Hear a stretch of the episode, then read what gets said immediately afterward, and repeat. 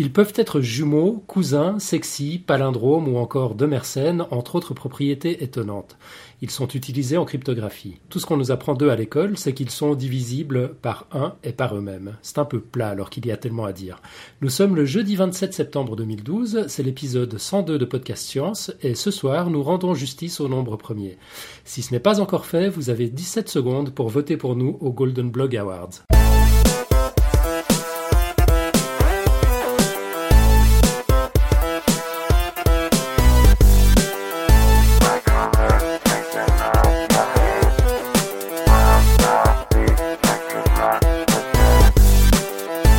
Alan dans la cabine de pilotage ce soir avec toute la clique ou presque à mes côtés, enfin à mes côtés façon de parler. À Paris, nous avons Robin qui s'est chargé du dossier. Salut Robin. Salut. À Paris toujours, on a Nico qui va se charger des illustrations en temps réel et qui a interdiction de toucher à son clavier. Salut Nico. Salut. Et toujours à Paris, en fait tout le monde est à Paris sauf moi, David, qui va nous pitcher son dossier de la semaine prochaine et qui va s'occuper de recueillir les réactions sur Twitter et dans la chatroom. Et il s'occupe aussi du courrier des lecteurs ce soir. Bonjour. Salut David. Au sommaire de ce soir, d'abord un dossier de Robin sur les nombres premiers, le One Minute Pitch de David qui va nous parler de science soviétique, le son de la semaine euh, et le blog audio de la semaine, c'est moi qui m'y colle. Ce soir, ce sera un billet de science étonnante sur la musique, signé David Loipre. Et puis, on fera un rapide retour sur les émissions précédentes. On fera un retour notamment sur le quiz de la semaine dernière et on lancera le quiz de cette semaine. Et puis quelques, quelques rapides annonces comme d'habitude à la fin de l'émission. Là, je vous propose qu'on traîne pas trop parce que le dossier est costaud. On, va écouter tout de suite euh, Robin nous parler des nombres premiers.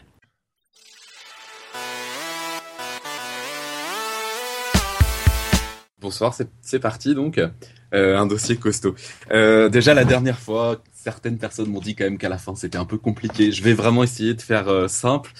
Euh, je vais peut-être aussi essayer de faire court. Je vais pas forcément raconter euh, tout ce que j'ai mis dans le dossier écrit. de toute façon, il y a certaines choses qui sont extrêmement visuelles, donc ça serait compliqué. Donc l'idée c'est de parler des nombres premiers. Alors, les nombres premiers, personnellement, effectivement, la définition que j'en ai entendue, c'est comme tout le monde, le fait que c'est des nombres qui sont divisibles par 1 et par eux-mêmes uniquement. Euh, et euh, euh, en fait, j'ai pas eu vraiment l'impression de comprendre ce que ça voulait dire avant qu'on m'en parle sous une forme complètement différente, euh, qui est la façon dont ils ont été euh, repérés, si on peut dire, par les, les alors notamment les Grecs de l'Antiquité. Je sais pas si c'est que les Grecs, je, je sais pas exactement. je suis pas très fort en histoire des sciences, mais dans l'Antiquité en tout cas, avec la technique des nombres figurés. L'idée des nombres figurés, c'est de faire des, des formes géométriques à partir de petits cailloux, quoi. Euh, donc, si on prend trois petits cailloux, par exemple, on peut faire un joli triangle avec. Si on veut faire un triangle plus grand, on va rajouter trois cailloux en dessous. Ça fait un triangle, il faut qu'il soit plein. Euh, on peut voilà faire des, triangles plus ou moins grands. On peut faire des carrés. Alors, les nombres carrés, d'ailleurs, c'est quelque chose, c'est assez drôle parce que les gens euh, connaissent tous les nombres carrés. Le jour où on leur dit, bah oui, ça s'appelle carré parce que on peut en faire un carré. Euh, pour beaucoup, c'est une révélation. Je sais pas si c'est votre cas. Euh, la révélation du nombre carré, je t'avoue que oui. Oui. Ouais. C'est vrai, tu avais jamais pensé qu'un nombre carré, si on l'appelait comme ça, c'est parce que ça correspondait à un carré, quoi. Absolument. Mais je crois un que j'avais probablement jamais entendu parler de nombre carré, d'ailleurs. Je, je ah oui. Pas, ouais. On n'est ah bah, pas dans le même monde dans la vie de tous les jours. Tu veux dire en Suisse, vous vous appelez pas ça un nombre carré euh, 9, c'est pas le carré de 3, par exemple?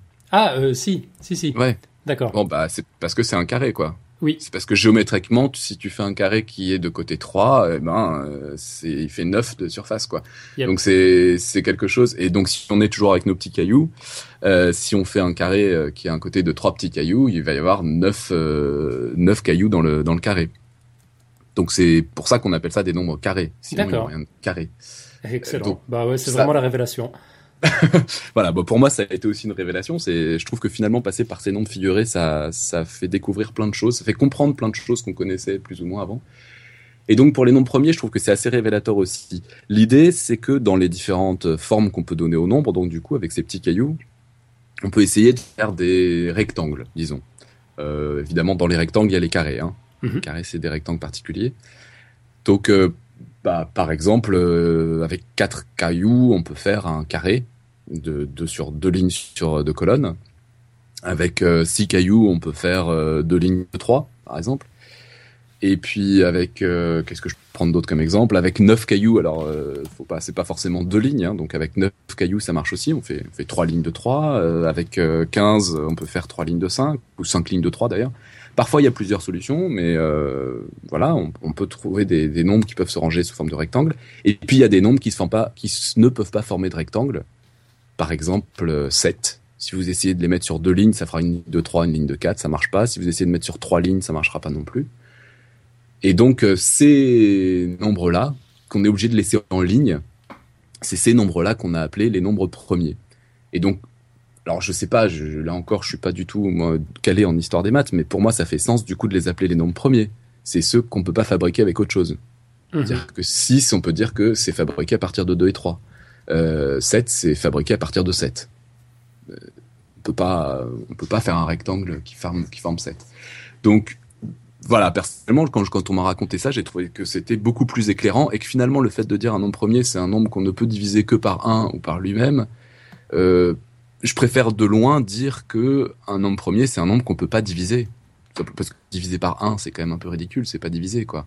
C'est, on est en train de réfléchir en termes de, d'opérations juste arithmétiques sans réfléchir au sens de ce qu'on fait. Euh, diviser par un, c'est pas diviser. Enfin, c'est vrai, c'est vrai, c'est une opération un peu, un peu conceptuelle, on va dire. Voilà.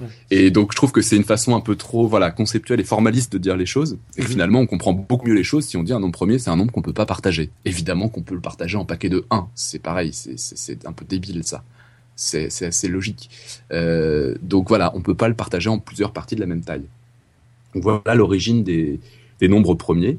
Et donc voilà aussi pourquoi ils sont si importants, puisque l'idée c'est de dire les nombres premiers sont les nombres qui permettent, de fabriquer tous les autres nombres euh, à partir de la multiplication.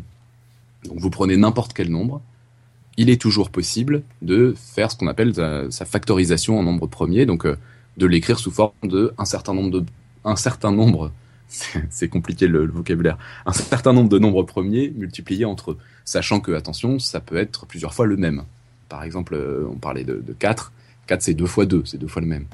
Euh, mais voilà, on prend juste les nombres premiers, on les multiplie entre eux, on, en choisit certains, on les multiplie entre eux, on obtient tous les nombres entiers.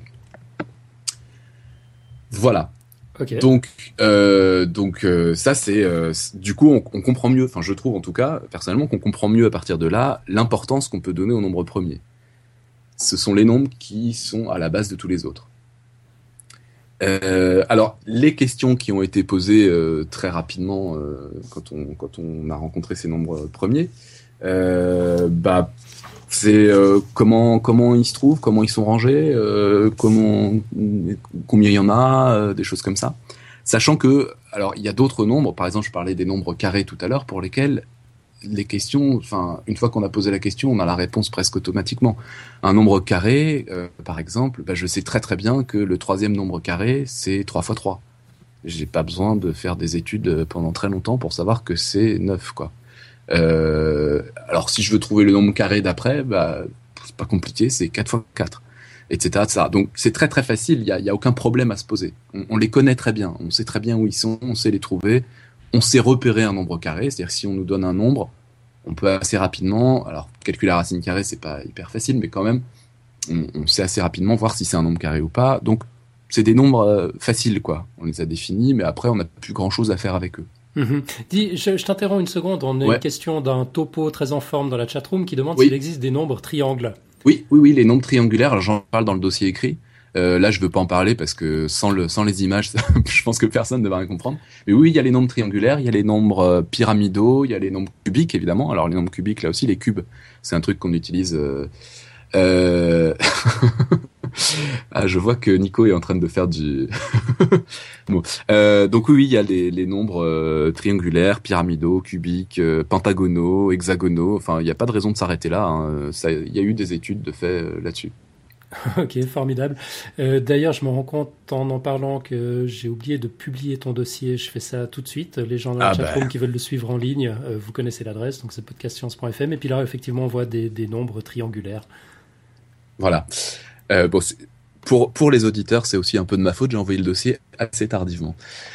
alors, donc je reprends ce que je disais, oui, donc les nombres carrés ou les nombres triangles d'ailleurs, enfin triangulaires, appelons-les comme on veut, c'est la même chose. On sait les repérer très vite, on sait calculer très vite quel est le nième, le dixième, le quinzième euh, nombre de cette forme-là.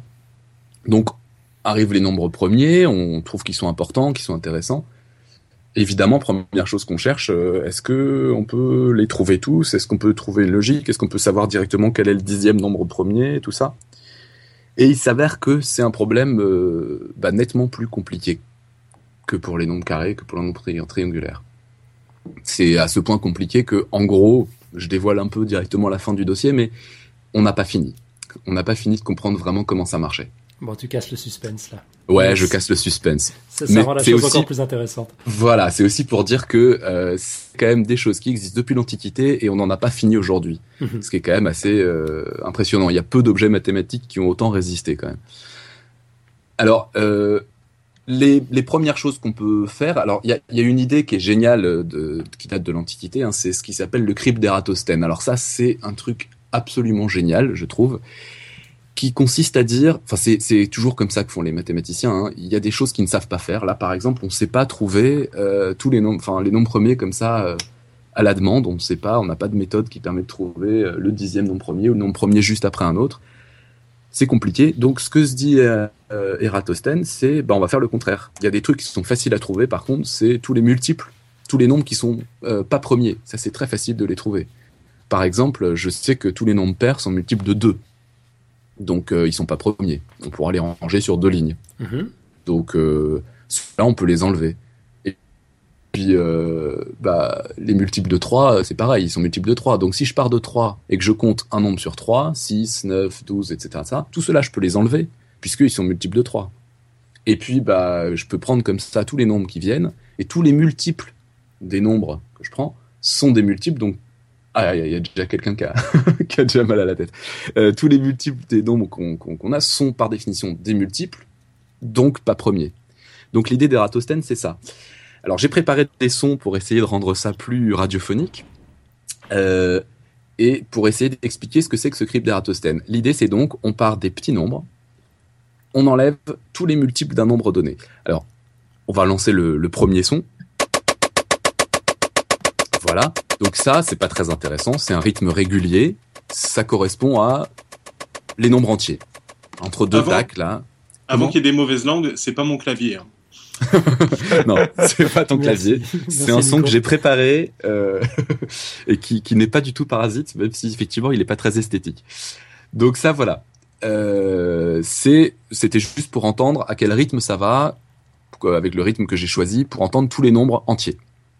Maintenant, qu'est-ce qu'on fait? Alors, on va enlever le 1, on en reparlera du 1. Enfin non, je peux en reparler tout de suite. Le 1, euh, le 1, il est pénible. Le 1, il est pénible pour tout. Il est, je pense que Nico me contredira pas. Euh, le 1, il est pénible pour tout. C'est toujours un cas particulier. Euh, le 1, est-ce qu'il sert à construire les autres nombres? Oui, bah 1 fois un nombre, effectivement, ça marche. D'accord. Mais c'est complètement nul, quoi ça n'a aucun intérêt de dire ça. Euh, si on essaye, ce que je disais tout à l'heure, un nombre, on peut toujours le décomposer en produit de plusieurs euh, nombres. Euh, bah, on peut le faire si c'est avec les nombres premiers d'une seule façon. Si on met 1 dedans, bah on peut le faire de plein de façons, parce que 6 c'est 2 fois 3, mais c'est aussi 1 fois 2 fois 3, c'est aussi 1 fois 1 fois 2 fois 3. Et le 1, il, il, sert à rien, franchement. Donc on décide de le mettre de côté. D'ailleurs, les, Grecs de l'Antiquité considéraient carrément que c'était pas un nombre, comme ça au moins, pas... Voilà. Alors, on démarre à 2. Je reprends mon histoire de crible. On démarre à 2. Donc 2, bah, il peut pas être divisé, donc c'est le plus petit des nombres premiers. pour répondre à une des questions que j'avais posées pendant le teaser, oui, il y a des nombres premiers pairs, il y en a un, c'est 2. Ensuite, à partir de 2, qu'est-ce qu'on va faire? On va enlever un nombre sur 2, donc 4, 6, etc. Donc là, on va lancer le deuxième son dans lequel on entend 2, 3 qui se suivent, et après, il reste plus que un nombre sur 2. Donc les tacs qu'on entend, ce sont les nombres impairs. Alors ça veut pas dire qu'ils sont premiers, évidemment. Hein. Ils sont juste pas multiples de 2. Ça va pour tout le monde là? Ça va, on arrive à suivre. Mhm. Bien. Et ensuite, l'idée d'Eratosthène, c'est de continuer. Maintenant, il a 2 qui est premier. 3, bah, il n'est pas divisible par un truc plus petit puisqu'il est encore là. Donc ça veut dire qu'il est premier. Donc on part de 3. et on va enlever un nombre sur 3. Alors attention, hein, pas un nombre sur 3 sur les nombres qui restent, un nombre sur 3 en tout. Donc on va enlever 6, mais sauf que 6 a déjà été enlevé à cause de 2, puis après on va enlever 9, lui on va l'enlever, 12, qui a déjà été enlevé à cause de 2, 15, etc., etc. Donc ça on va les enlever puisque ce sont des multiples de 3. Donc là on peut écouter le, le son suivant.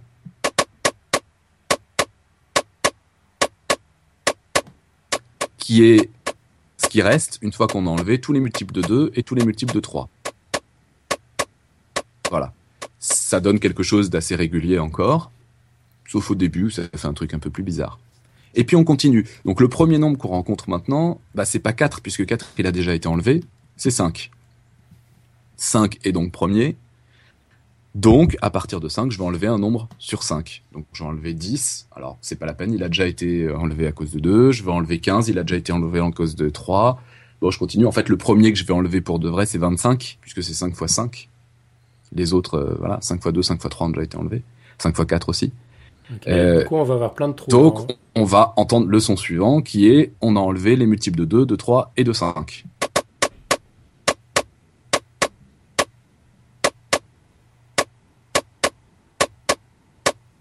Alors je ne sais pas si vous remarquez, mais on commence à sentir un truc nettement moins régulier. Euh, quand on enlève juste les multiples de 2 et de 3, c'est assez dansant. Là, ça commence à être un peu compliqué de trouver le rythme, quoi. Et puis on continue. Donc le premier nombre qu'on n'a pas barré maintenant, c'est 7. Et on enlève un nombre sur 7. Et donc on, on peut recommencer. Alors là, on peut entendre le résultat final.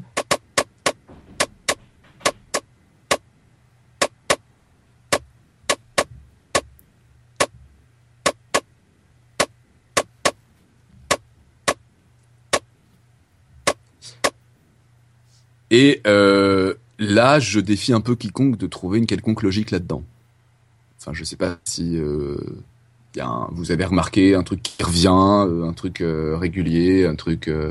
Mais a priori, on est un peu dans un dans un monde. on a l'impression que ça a été mis un peu au hasard, tous ces tacs. on voit plus vraiment de logique. Je sais pas si c'est pertinent, si ça vous parle, si ça vous plaît le truc comme ça. Mais donc tous les tacs qu'on a entendus, ce sont des nombres, les nombres premiers. En gros, je suis allé jusqu'à 100. Donc, ce sont les nombres premiers entre 2 et 100. Entre 1 et 100. Ok. Voilà.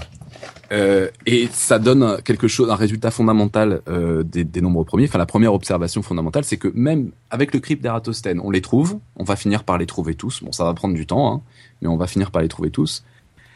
Le problème, c'est que donc à chaque fois, on enlève quelque chose de très régulier. J'enlève tous les multiples de 2, tous les multiples de 3, tous les multiples de 5, tous les multiples de 7. Donc à chaque fois, quelque chose de très régulier. Et pourtant, ce que j'obtiens au fur et à mesure de ces différentes étapes est quelque chose de plus en plus irrégulier. Et ça va être tout le problème, effectivement, des nombres premiers. Euh, c'est que c'est très très irrégulier et on n'arrive pas à comprendre une logique. Il y a des fois des nombres premiers qui sont très proches l'un de l'autre, d'autres fois c'est très éloigné, etc. Et on n'arrive pas vraiment à trouver de logique là-dedans il y a quand même quelque chose qu'on remarque et qui est logique quand on a compris la logique du crypte d'Eratosthène, c'est que comme le crypte d'Eratosthène fait qu'à chaque fois on enlève des nombres en plus, plus on va vers les grands nombres, moins il y aura de nombres premiers. Mmh. C'est assez logique. Oui, ça va. Oui, oui. Donc voilà, donc c'est tout le problème.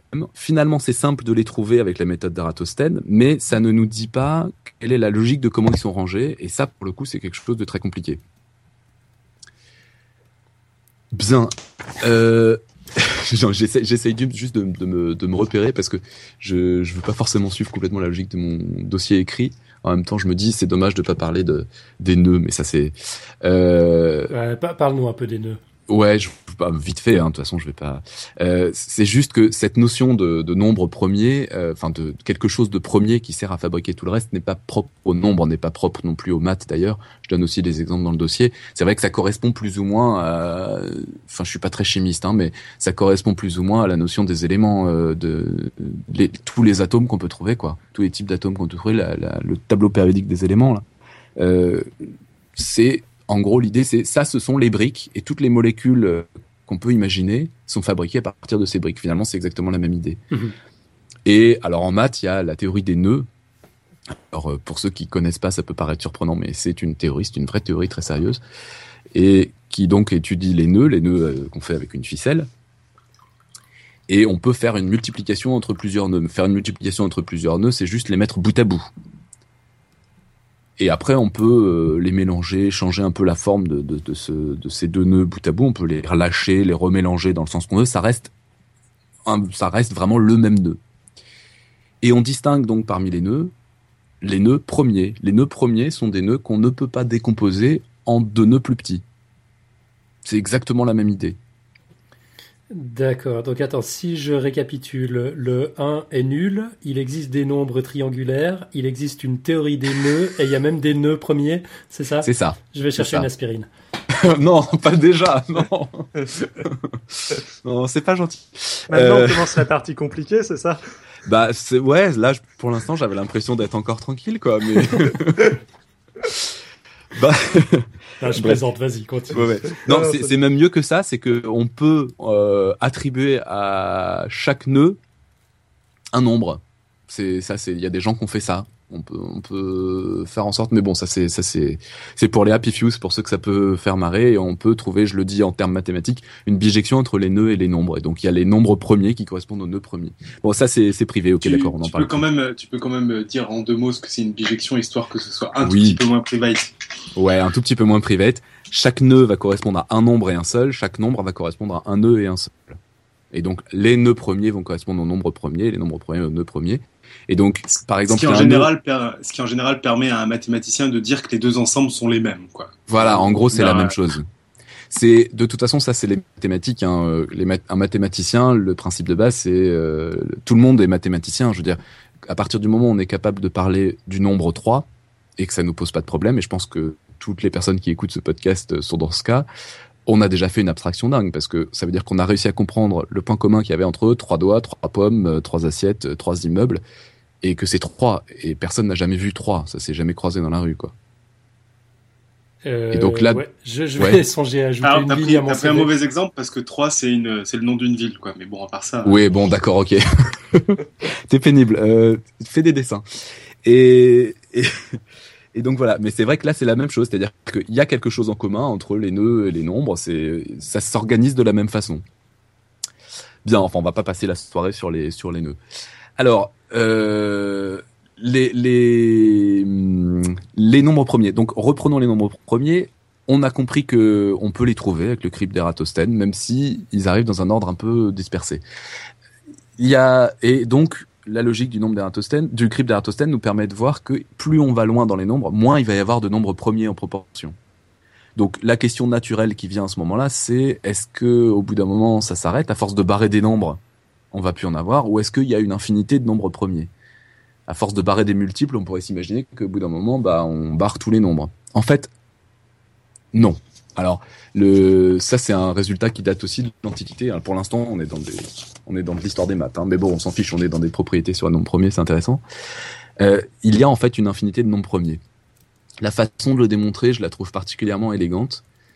C'est, euh, alors c'est a priori Euclide. Enfin, c'est peut-être fait, il l'a peut-être repris de quelqu'un d'autre, mais c'est par Euclide qu'on la connaît. L'idée, c'est de dire, bah, imaginons qu'il y en a qu'un nombre fini de nombres premiers. Donc, on va faire carrément les imbéciles, on va dire euh, je prends 2, 3, 5 et puis j'en ai pas trouvé d'autres. Et j'imagine qu'avec 2, 3, 5, je suis capable de construire tous les autres nombres juste par multiplication. Eh ben, je vais faire 2 fois 3 fois 5 plus 1. Peu importe le résultat, j'ai même pas besoin de le calculer. 2 fois 3 fois 5 plus 1.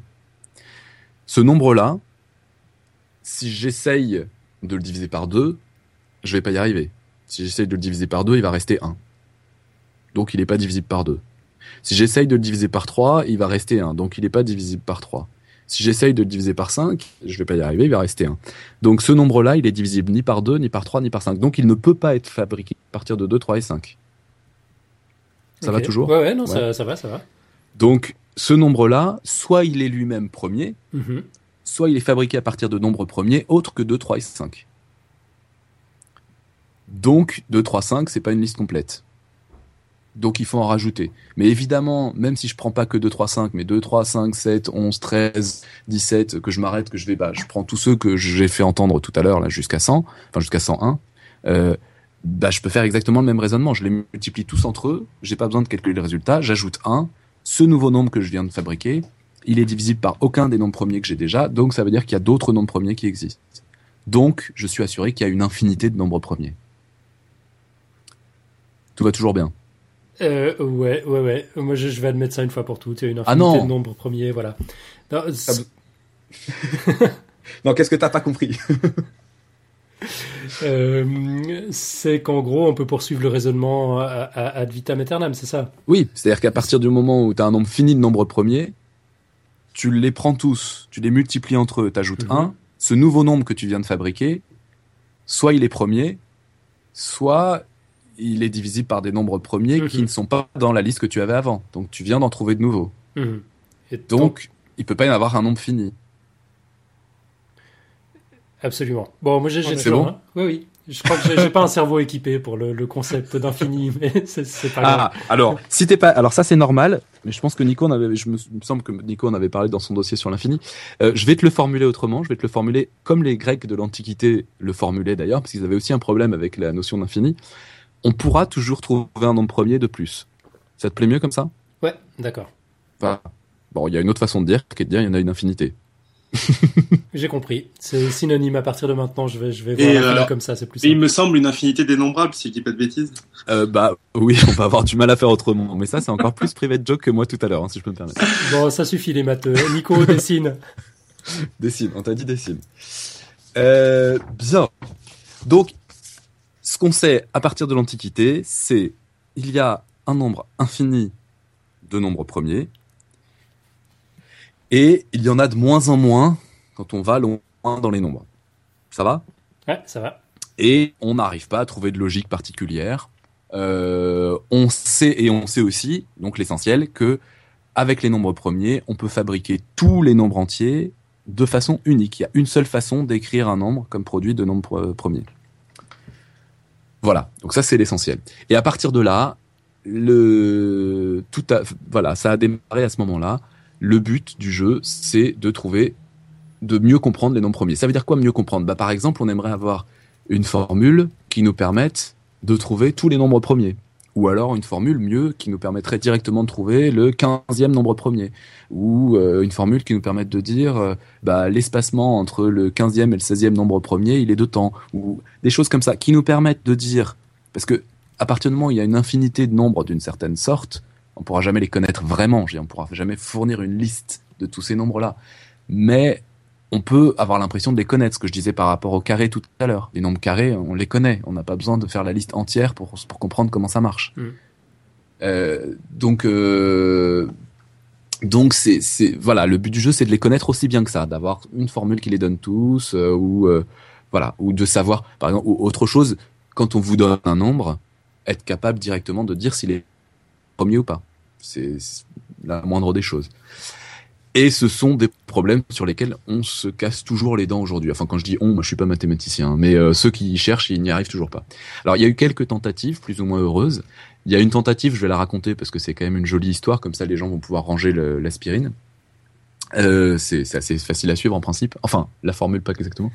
Il y a par exemple euh, Fermat, qui était donc pas un imbécile, qui était un mathématicien très très important, euh, qui un jour a dit j'ai trouvé une formule les gars c'est génial. Si vous prenez 2 à la puissance 2 que lui, qui lui-même est à la puissance n et que vous ajoutez 1 à ce nombre ce nombre là est premier. Donc euh, je prends un exemple. 2 à la puissance 2 à la puissance 1 ça va faire 2 puissance 2 en fait. Ça fait donc 4 plus 1 ça fait 5 c'est premier. 2 à la puissance 2 à la puissance 2 ça fait 2 à la puissance 4 ça fait 16 plus 1, ça fait 17, c'est premier. Donc il était content, alors il voulait pas faire trop de calculs. 2 à la puissance 2 à la puissance 1 nombre, ça va monter très très très vite, hein, je, je vous préviens. Donc évidemment, il a fait avec n égale 4, et puis après il s'est arrêté parce que ça faisait des calculs trop gros. Et jusqu'à 4, ça marchait, donc il a dit, ah c'est génial, j'ai trouvé une formule. Alors c'est drôle parce qu'évidemment, à partir de 5, eh ben, euh, ça a l'air de plus marcher du tout. On n'a pas encore de démonstration, mais avec 5, ça marche pas. On tombe sur un nombre qui n'est pas premier. Et avec tous les nombres pour lesquels on a réussi à faire le calcul jusqu'à aujourd'hui, ça ne marche plus. Donc ça marche que pour les quatre premiers essais. Mais on ne sait pas, il y, en aura peut-être d'autres derrière qui seront premiers, mais pour l'instant ça marche plus jamais. C'est assez drôle. Donc, exit la théorie de Fermat. Exit la formule de Fermat, mais alors complètement exit, là, ridicule. Bon. Euh, autre tentative, alors celle-là beaucoup plus réussie a priori, Euh, celle de Mersenne. Mersenne, euh, bah, contemporain de, Fermat, quelqu'un de très très important. Juste pour la petite histoire, c'est pareil, hein, histoire de pas parler que de maths, sinon les gens vont vont s'enfuir. Euh, euh, Mersenne, c'est le type de personne, il y en a à toutes les époques, qui est très important, pas tellement par les résultats qu'il a trouvés tout seul, que par le fait qu'il fait circuler les idées, qu'il fait circuler les résultats, qu'il fait circuler les questions. Et ça, c'est quelque chose de très important. Et alors, il était très fort. Il y avait des, des personnes qui avaient un peu des caractères euh, bizarres à cette époque-là. Était très fort pour les pour les titiller, pour leur lancer des défis en leur disant mais euh, j'ai reçu une lettre euh, de machin. Il m'a dit qu'il avait trouvé la solution. Et donc du coup, ça, même si c'était pas vrai, donc ça, ça les motivait tous les uns les autres et ça les a ça les a bien stimulés. Bref. Donc voilà pour, Et, euh, pour Mersenne. continuer dans les anecdotes sympathiques, euh, tu me contrediras si je dis une bêtise, mais Fermat était aussi un personnage assez amusant parce que c'était pas un mathématicien, c'était un juriste, si je, si je dis pas Oui, de bêtises, oui. qui euh, avait comme passe-temps de démontrer plus ou moins des choses parce qu'on sait pas vraiment euh, pour la plupart s'il les a vraiment démontrées parce qu'on n'a pas les traces, et d'envoyer ça aux mathématiciens de l'époque en disant moi j'ai réussi et vous? Ouais, c'est ça, ouais. Il, était, il devait être. Je pense que c'était quelqu'un d'infréquentable. hein. Je pense que c'était quelqu'un à qui j'aurais volontiers mis de baffe, mais il était assez fort en maths quand même. Euh, bien. Enfin, c'est c'est un trip. hein. Alors la, la la méthode, la formule pardon proposée par Mersenne, c'est de dire euh, je prends 2 à la puissance n moins 1. Alors sauf que 2 à la puissance n, je prends pas n'importe quoi comme n, je prends un nombre premier. Donc 2 puissance 2 moins 1, par exemple, ça fait donc 4 moins 1, ça fait 3, ça marche. 2 puissance 3 moins 1, euh, 2 puissance 3 moins 1, ça fait 7. Alors, il a remarqué, lui, que ça marchait pas toujours. Il a fait suffisamment de calculs, parce que assez rapidement, ça marche plus, je sais plus pour combien. Euh, bah si, pour 16 moins 1, voilà, c'est ça, ça fait 15. Mais il a remarqué que ça marchait souvent. Donc il était quand même content, parce que c'était pas si mal. Et euh, bah, faut reconnaître qu'elle marche effectivement souvent. On ne sait pas expliquer vraiment pourquoi, mais euh, elle marche souvent. Et c'est encore grâce à cette formule qu'aujourd'hui on connaît, euh, on bat des records de nombre premier les plus grands connus, disons. Donc euh, bah, je l'ai noté dans le dossier, si ça vous amuse, je peux, je peux le dire. Ah. Le plus grand nombre premier connu aujourd'hui, je ne sais pas si je vais réussir à dire ce nombre, Ouais, tant que tu nous le fais pas deviner. 2 puissance, oh non, non, non, 2 puissance 43 112 609 moins 1. Voilà, ce nombre-là est premier, ce qui est quand même palpitant. Euh, mais c'est le plus grand nombre premier qu'on connaît aujourd'hui. Alors attention, ça ne veut pas dire qu'on connaît tous les nombres premiers plus petits que lui. Hein. Loin de là, très très loin de là. Et d'ailleurs, s'il y en a que ça amuse, euh, vous pouvez euh, mettre votre ordinateur à disposition d'un programme de calcul qui s'appelle, alors je sais plus, le programme Mersenne ou je sais pas quoi, enfin ça en anglais. Euh, L'idée est de dire, bah pendant que mon je me sers pas de mon ordinateur, on se sert de sa puissance de calcul pour tester des nombres de Mersenne et pour voir s'ils sont premiers ou pas. Parce qu'on a besoin d'une ca- capacité de calcul énorme. Et donc euh, régulièrement, c'est en fait parce qu'il y a plein d'ordinateurs en réseau comme ça qu'on a assez de puissance de calcul pour pouvoir sortir ce genre de record. Voilà, s'il y en a que ça amuse, je vous en prie. ok, on va tâcher de trouver le lien, on le mettra dans les notes de l'émission. Alors pour pour dire juste où on est euh, ce type de recherche, c'est-à-dire les recherches de formules qui donnent des nombres premiers ou tous les nombres premiers si on est optimiste. Aujourd'hui, euh, on a des formules. Alors on a des formules. On a, on en a depuis l'Antiquité. Hein, je veux dire, la, la méthode, c'est pas une formule, mais la méthode de d'Ératosthène, elle marche évidemment. Elle est juste extrêmement longue, extrêmement lente. Euh, on a donc là aujourd'hui des formules, c'est pareil, qui demandent un temps de calcul tel que en fait c'est plus rapide de chercher à la main hein, quel est le prochain nombre qui est susceptible d'être premier et de tester voir s'il est premier effectivement ou pas. Enfin, ce sont des formules qui sont en fait impraticables, même même pour un ordinateur. Il y a même une formule, alors ça c'est la grosse grosse blague, euh, qui fonctionne très très bien dans la théorie, mais elle repose sur une constante. Il y a un nombre dans cette formule. Pour calculer ce nombre, on a besoin de connaître tous les nombres premiers, donc c'est très intéressant. C'est, voilà, ça les mathématiciens s'amusent euh, comme des petits fous, mais ils sont très contents d'avoir trouvé une formule qui marche en théorie, quoi. Bien, donc comme on s'en sort pas avec ça, euh, il y a eu une nouvelle approche qui a été lancée au, au 19e siècle pour dire bon, on n'arrive pas à trouver de formule, on n'arrive pas à les trouver tous, euh, vraiment comprendre comment ils sont. Donc, on va essayer de les regarder globalement, d'avoir une impression d'ensemble.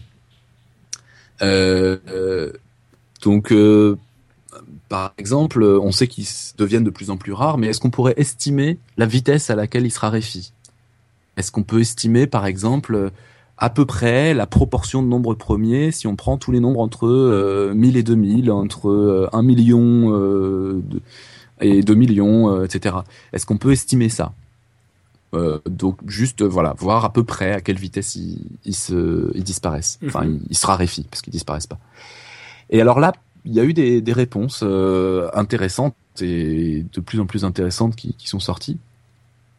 Euh, c'est euh, alors c'est arrivé au, au 19e siècle. Il y a eu plusieurs euh, approximations. Je vous donne directement la, la fin. hein. Euh, en gros, l'idée c'est de dire que ça diminue, ça va à peu près à la vitesse du logarithme. Alors pour ceux qui connaissent pas le logarithme, euh, c'est quelque chose de très très très utilisé en, en mathématiques et même dans le vocabulaire courant euh, de deux mathématiciens qui parlent ensemble. On parle souvent de logarithme et d'exponentiel. Euh, je pense que Nico pourra confirmer, mais juste quand on est entre nous. hein. Et, Oui, oui, euh, je confirme. Il y, a même, il y a même une excellente blague là-dessus, mais bon, Ouais, on ouais. déjà raconté. Ouais, non, non, c'est pas la peine, elle est pas terrible. Alors, euh, euh, donc un logarithme, en gros, c'est quelque chose qui est proportionnel à la taille des nombres. Euh, C'est-à-dire que, euh, en gros, le, euh, le- le logarithme, bon, on va prendre un logarithme très simple. Euh, le logarithme de 1000, c'est 3, le logarithme de 10 000, c'est 4, le logarithme de 100 000, c'est 5. C'est-à-dire c'est- c'est proportionnel au nombre de chiffres dont on a besoin pour écrire le nombre. Ouais. Mhm.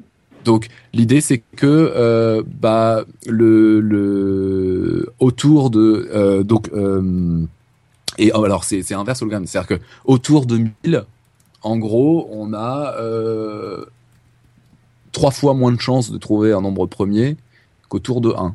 Autour de 10 000, 4 fois moins. Autour de 100 000, 5 fois moins. OK? D'accord. En très gros, hein, c'est proportionnel à ça. C'est pas exactement ça, mais c'est proportionnel à ça. Et donc euh, cette euh, cette approximation, alors c'est avec une fonction un peu plus compliquée que ça, euh, etc. Mais en gros, c'est vraiment ça que ça raconte. Il se trouve que donc c'est Gauss, Carl Friedrich Gauss, un autre qui devait être bien bien agaçant d'ailleurs, euh, celui-là, qui l'a proposé, qui a proposé une approximation vraiment qui marchait très très bien. Et il a fait des calculs, alors comme il pouvait lui aussi avec les moyens qu'il avait à l'époque. Hein, Gauss c'est euh, 10, je suis très mauvais pour les dates, euh, bah, 19e. Euh, il a fait ce qu'il a pu avec ce qu'il avait et il a trouvé que c'était vraiment une très très bonne euh, approximation. Et aujourd'hui, on confirme effectivement que c'est une très très bonne approximation. Là encore, une petite euh, petite histoire marrante avec la fonction de, Gauss. Il, il a vu qu'il était toujours un peu trop haut par rapport au vrai nombre de nombres premiers et que son approximation était toujours légèrement optimiste, quoi. Elle disait toujours qu'il y avait un peu trop de nombres premiers.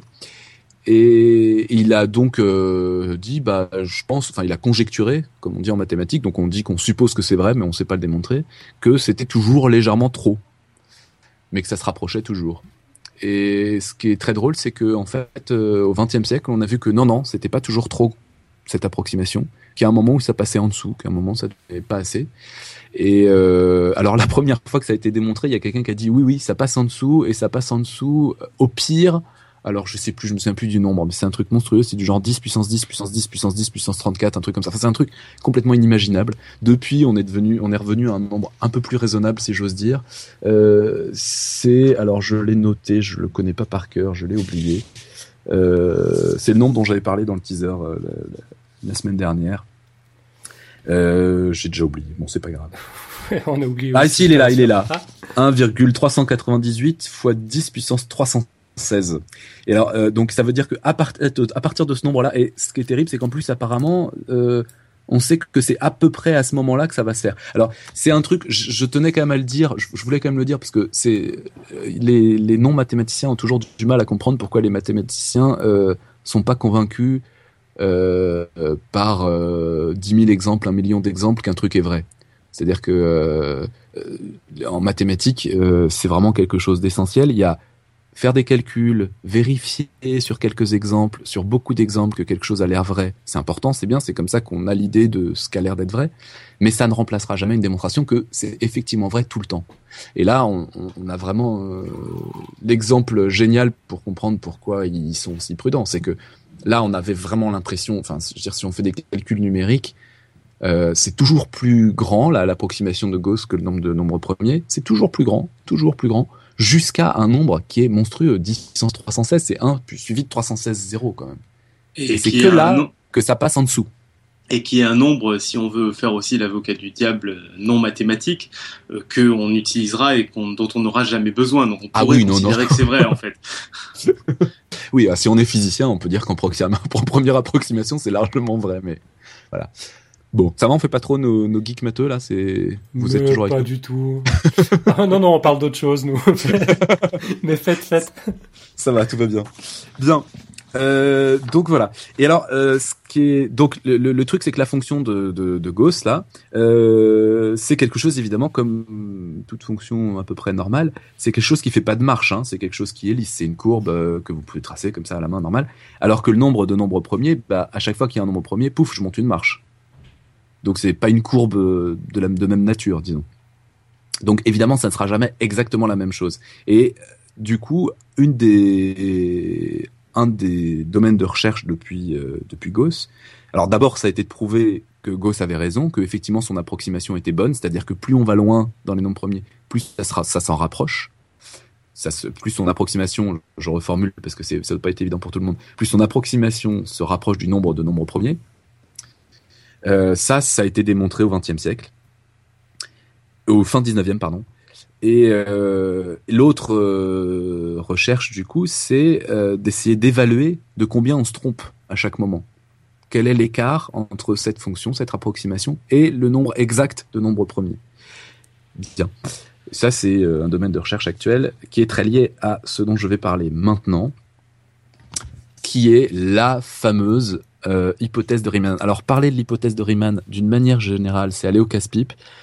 Parler de l'hypothèse de Riemann sans les images et sans les mains, euh, comment dire, c'est suicidaire. Mais j'essayais vraiment juste d'expliquer le plus simplement possible, je vous promets, euh, ce que c'est, parce que il faut quand même en parler, parce que s'il y a un problème aujourd'hui qui préoccupe les mathématiciens, c'est l'hypothèse de Riemann.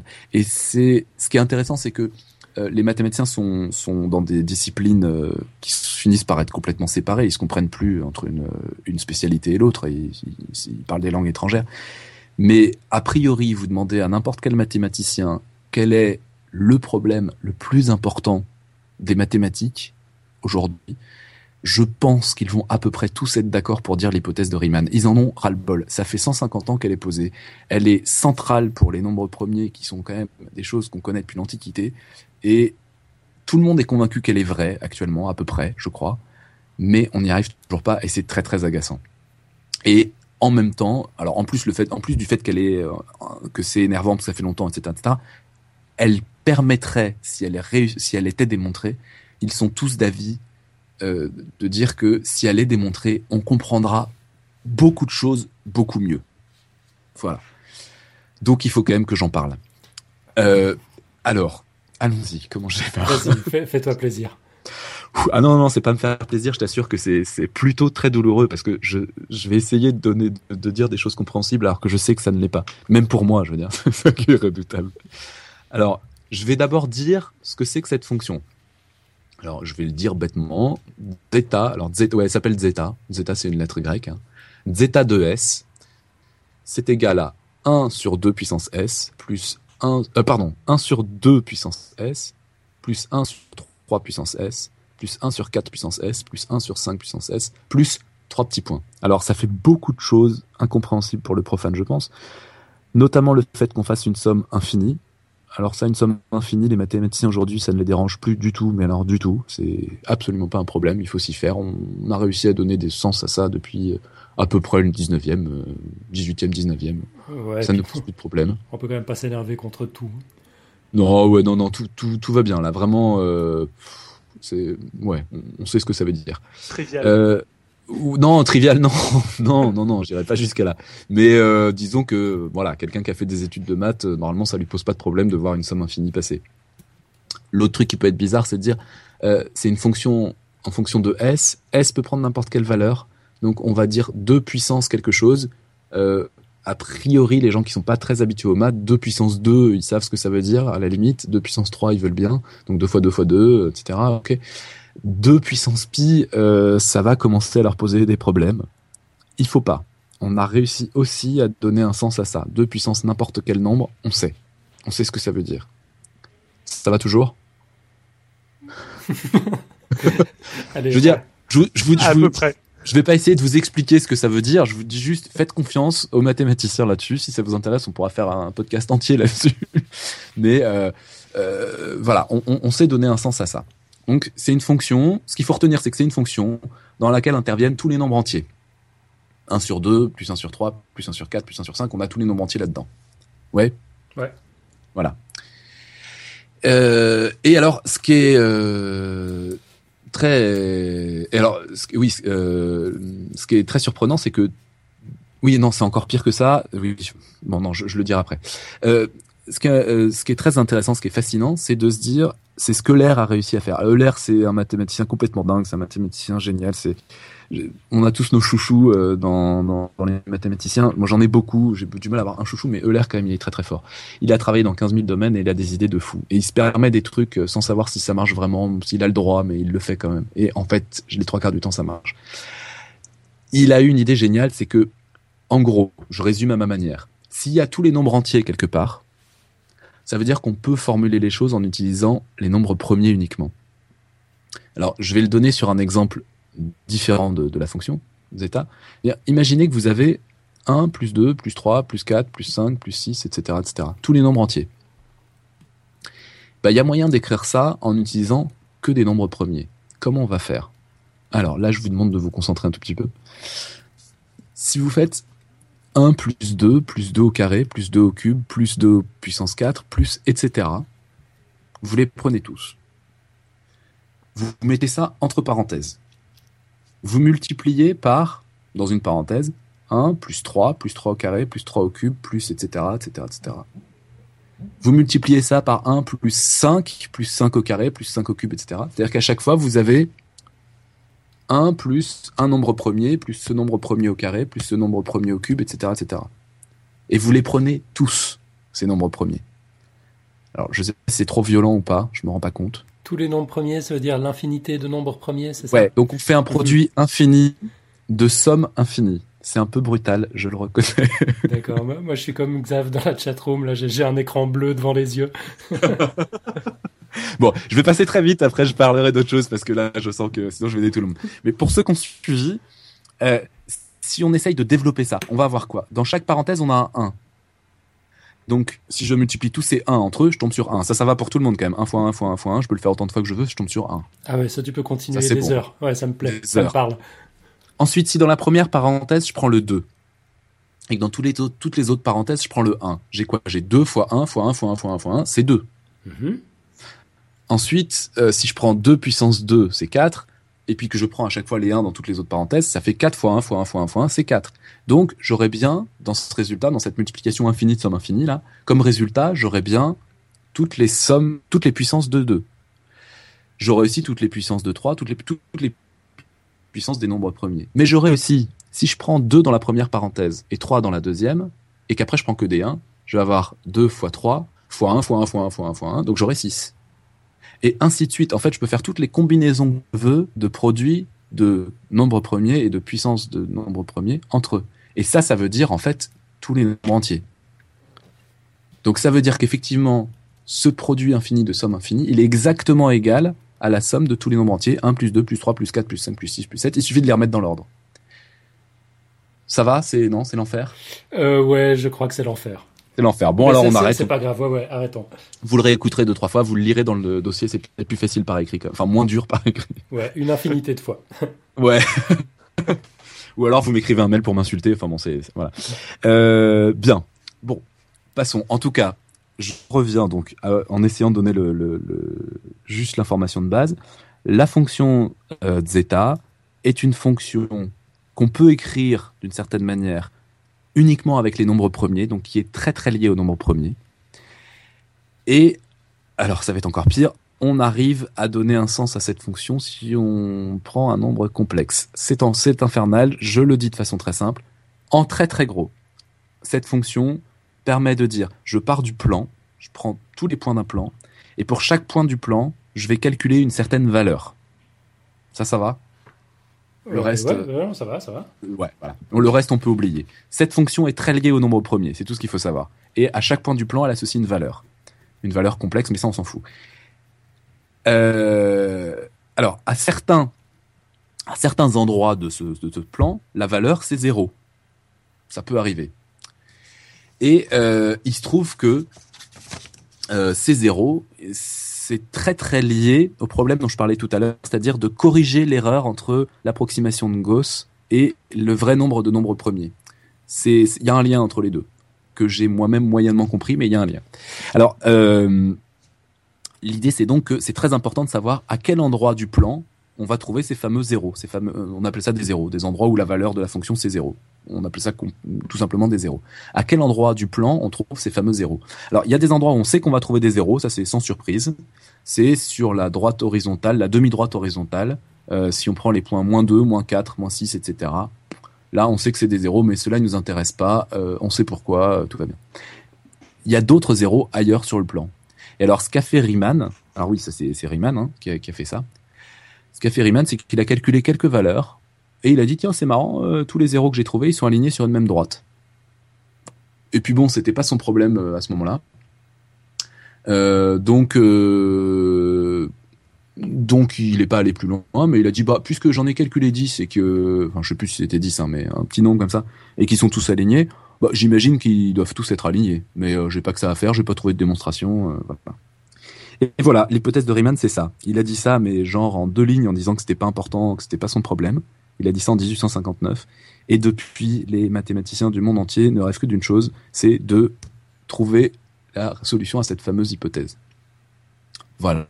Euh, alors, pour dire à quel point c'est important, alors au début, c'était pas forcément un truc important, mais euh, c'est devenu un truc très très important, surtout à partir du moment où David Hilbert, donc je vous avais parlé euh, déjà la dernière fois, puis je crois que Baptiste aussi, Nico aussi, c'est bon bref, c'est devenu très très important.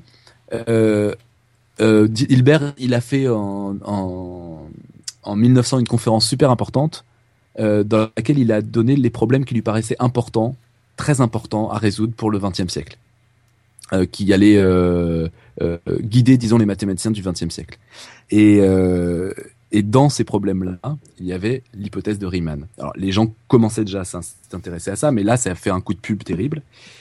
Et sur les 23 problèmes que Hilbert a, a proposés euh, en 1900, il y en a plus que 3-4, je crois, euh, qui n'ont pas reçu de solution.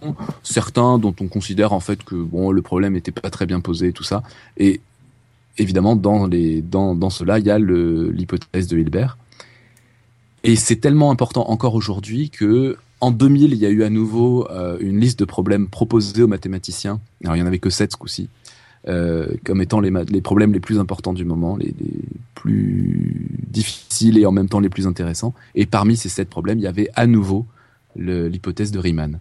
Euh, pour vous donner encore une petite anecdote aussi, juste sur l'importance aussi que ça a, David Hilbert a dit un truc euh, que j'ai toujours trouvé très très drôle, euh, parce que je m'imagine la scène en fait et que je trouve ça très drôle. Il a dit si je me réveillais dans mille ans, la première question que je poserais en me réveillant, c'est est-ce qu'on a démontré l'hypothèse de Riemann?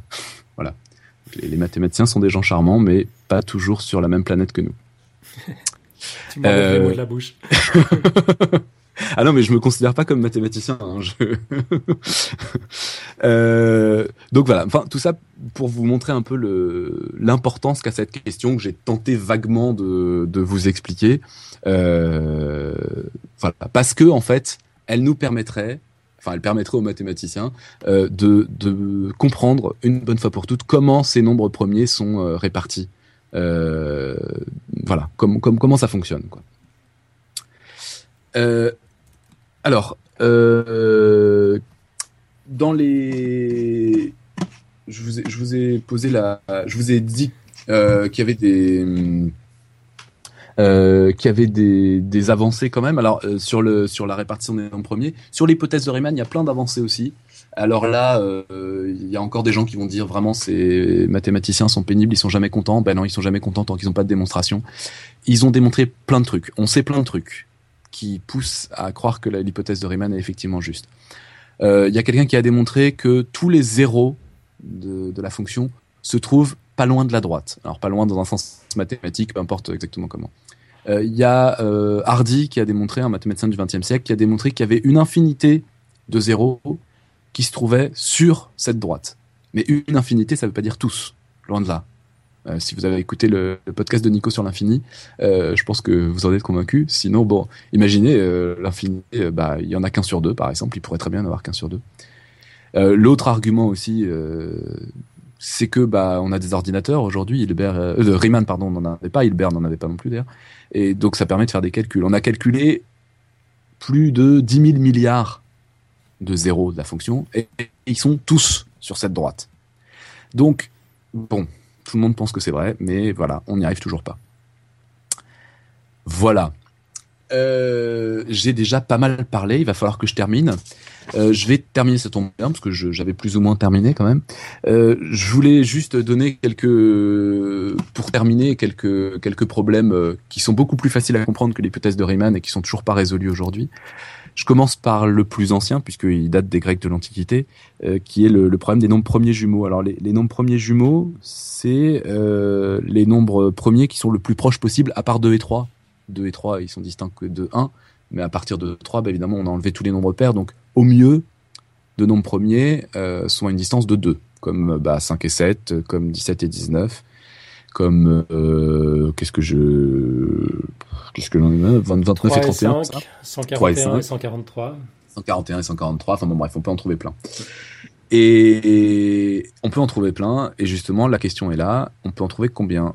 Est-ce qu'on peut en trouver un nombre fini? Ou est-ce qu'on peut trouver un nombre infini puisqu'on sait qu'il y en a de moins en moins des nombres premiers que ça se raréfie euh, intuitivement on pourrait penser que bah au bout d'un moment ils sont trop espacés les des autres et on n'arrivera pas. Et ben en fait, euh, a priori, les mathématiciens qui travaillent là-dessus pensent que si, il y a une infinité de nombres premiers, jumeaux, pardon, les nombres premiers ça on sait. Et, euh, les mais euh, personne n'est capable de le démontrer. Là encore, c'est un problème ouvert. Autre conjecture très très connue, très très très connue. Il y a même un, mathématicien qui s'appelle Didier Nordon qui a écrit un bouquin très drôle là-dessus, qui est la conjecture de Goldbach. Alors la conjecture de Goldbach, euh, oui, enfin je, raconte après. La conjecture de Goldbach, euh, l'idée c'est de dire un nombre, si on prend un nombre pair, on peut toujours l'écrire comme somme de deux nombres premiers. Voilà, donc euh, vous prenez par exemple 4, c'est 2 plus 2, 6, c'est 3 plus 3, pour l'instant c'est pas palpitant. 8, par exemple, on peut l'écrire comme étant 3 plus 5, etc. Et on, on s'en sort toujours, pas pour 2 évidemment, hein, 2 on le, laisse on le laisse de côté. Et euh, bah là, alors là, on est dans le même genre de situation que pour l'hypothèse de Riemann. Je crois que c'est même encore pire. On a fait des essais jusqu'à je sais pas quel nombre, ça marche toujours, et même ça marche de mieux en mieux. Mais personne n'est capable de démontrer cette euh, fichue conjecture. Je parlais du, du livre de, de, Didier Nordon. Euh, c'est pas du tout un livre de maths. Hein. C'est les non matheux peuvent y aller. C'est très drôle. C'est juste un personnage euh, qui meurt à chaque épisode, dans d'atroces souffrances généralement. Qui fait des rêves, qui fait des cauchemars et tout, et à chaque fois qui fait des cauchemars, qui fait des rêves, il rêve qu'il a démontré la conjecture de Goldbach et paf, il se réveille, enfin, c'est ce genre de choses. Il est complètement obsédé par la, conjecture de Goldbach. Euh, voilà. Alors, un truc qui peut paraître complètement fou, moi, euh, là, à la limite, ça part dans un truc mystique, c'est, c'est, ça me dérange un peu, mais en même temps, euh, bon. Euh, il y a quelque chose qui s'est passé en 1970 qui est vraiment, non, 1972 qui est complètement fou. Euh, Montgomery, un, mathématicien anglais, euh, travaillait donc sur les, fameux zéros de, la fonction de zeta là, euh, sur la sur la droite. Et bon, il n'arrivait pas à montrer comme tout le monde que c'était aligné, donc il a essayé de trouver une autre façon d'aborder le problème. Il a essayé de voir comment ils se répartissaient. C'est-à-dire est-ce qu'ils sont proches les uns des autres, éloignés les uns des autres, comment comment ça se répartit les zéros sur la droite? Et donc il a fini par trouver euh, une, une, une, formule mathématique qui, qui, marchait assez bien, qui, qui, correspondait assez bien à la façon dont les zéros étaient répartis sur la droite. Et euh, il arrive dans une salle, la cafette euh, de l'endroit où il travaille, tout ça, et puis on lui présente un physicien qui travaille sur bah, de la physique, donc un truc qui n'a rien à voir. Et donc ils discutent ensemble, et ah tiens, toi tu travailles sur quoi, tout ça, ah je travaille sur les nombres premiers, tout ça, il lui explique. Et donc j'ai trouvé que bah, les zéros, là, ils se répartissaient à peu près comme cette fonction. Et là, le physicien euh, tombe en arrêt et dit ben, Je la connais très très bien, euh, cette fonction, c'est celle que j'utilise. Euh, pour la modélisation, alors là je vais parler de trucs que je comprends pas parce que c'est de la physique, mais c'est des trucs que j'utilise pour la modélisation des différents, des niveaux, différents niveaux d'énergie dans les atomes. Donc un truc qui n'a a priori strictement rien à voir. Alors je m'empresse de dire que moi je me rassure tout de suite en disant oui c'est le modèle, hein, c'est pas c'est pas la c'est pas la euh, la physique, le, le, concret, quoi, disons. Mais quand même, c'est assez troublant de, de voir euh, qu'il y, y, aurait un lien entre ces deux, deux choses-là. Donc voilà des problèmes. Euh, donc on ne sait pas du tout pourquoi il y aurait ce lien. Ça fait partie des, des, grandes questions qui sont posées encore aujourd'hui sur les, sur les nombres premiers. Voilà, j'ai déjà beaucoup parlé. J'ai oublié de raconter une jolie petite histoire. Je peux encore? J'ai deux minutes? Vas-y, deux minutes, ouais. Deux minutes, c'est vrai, c'est gentil. Euh, j'ai oublié de raconter euh, alors deux, deux jolies petites histoires. je vais faire très vite. Il y a, y a, une jolie petite histoire. Et quand on comprend ça, on comprend euh, en partie ce que ça veut dire être un nombre premier.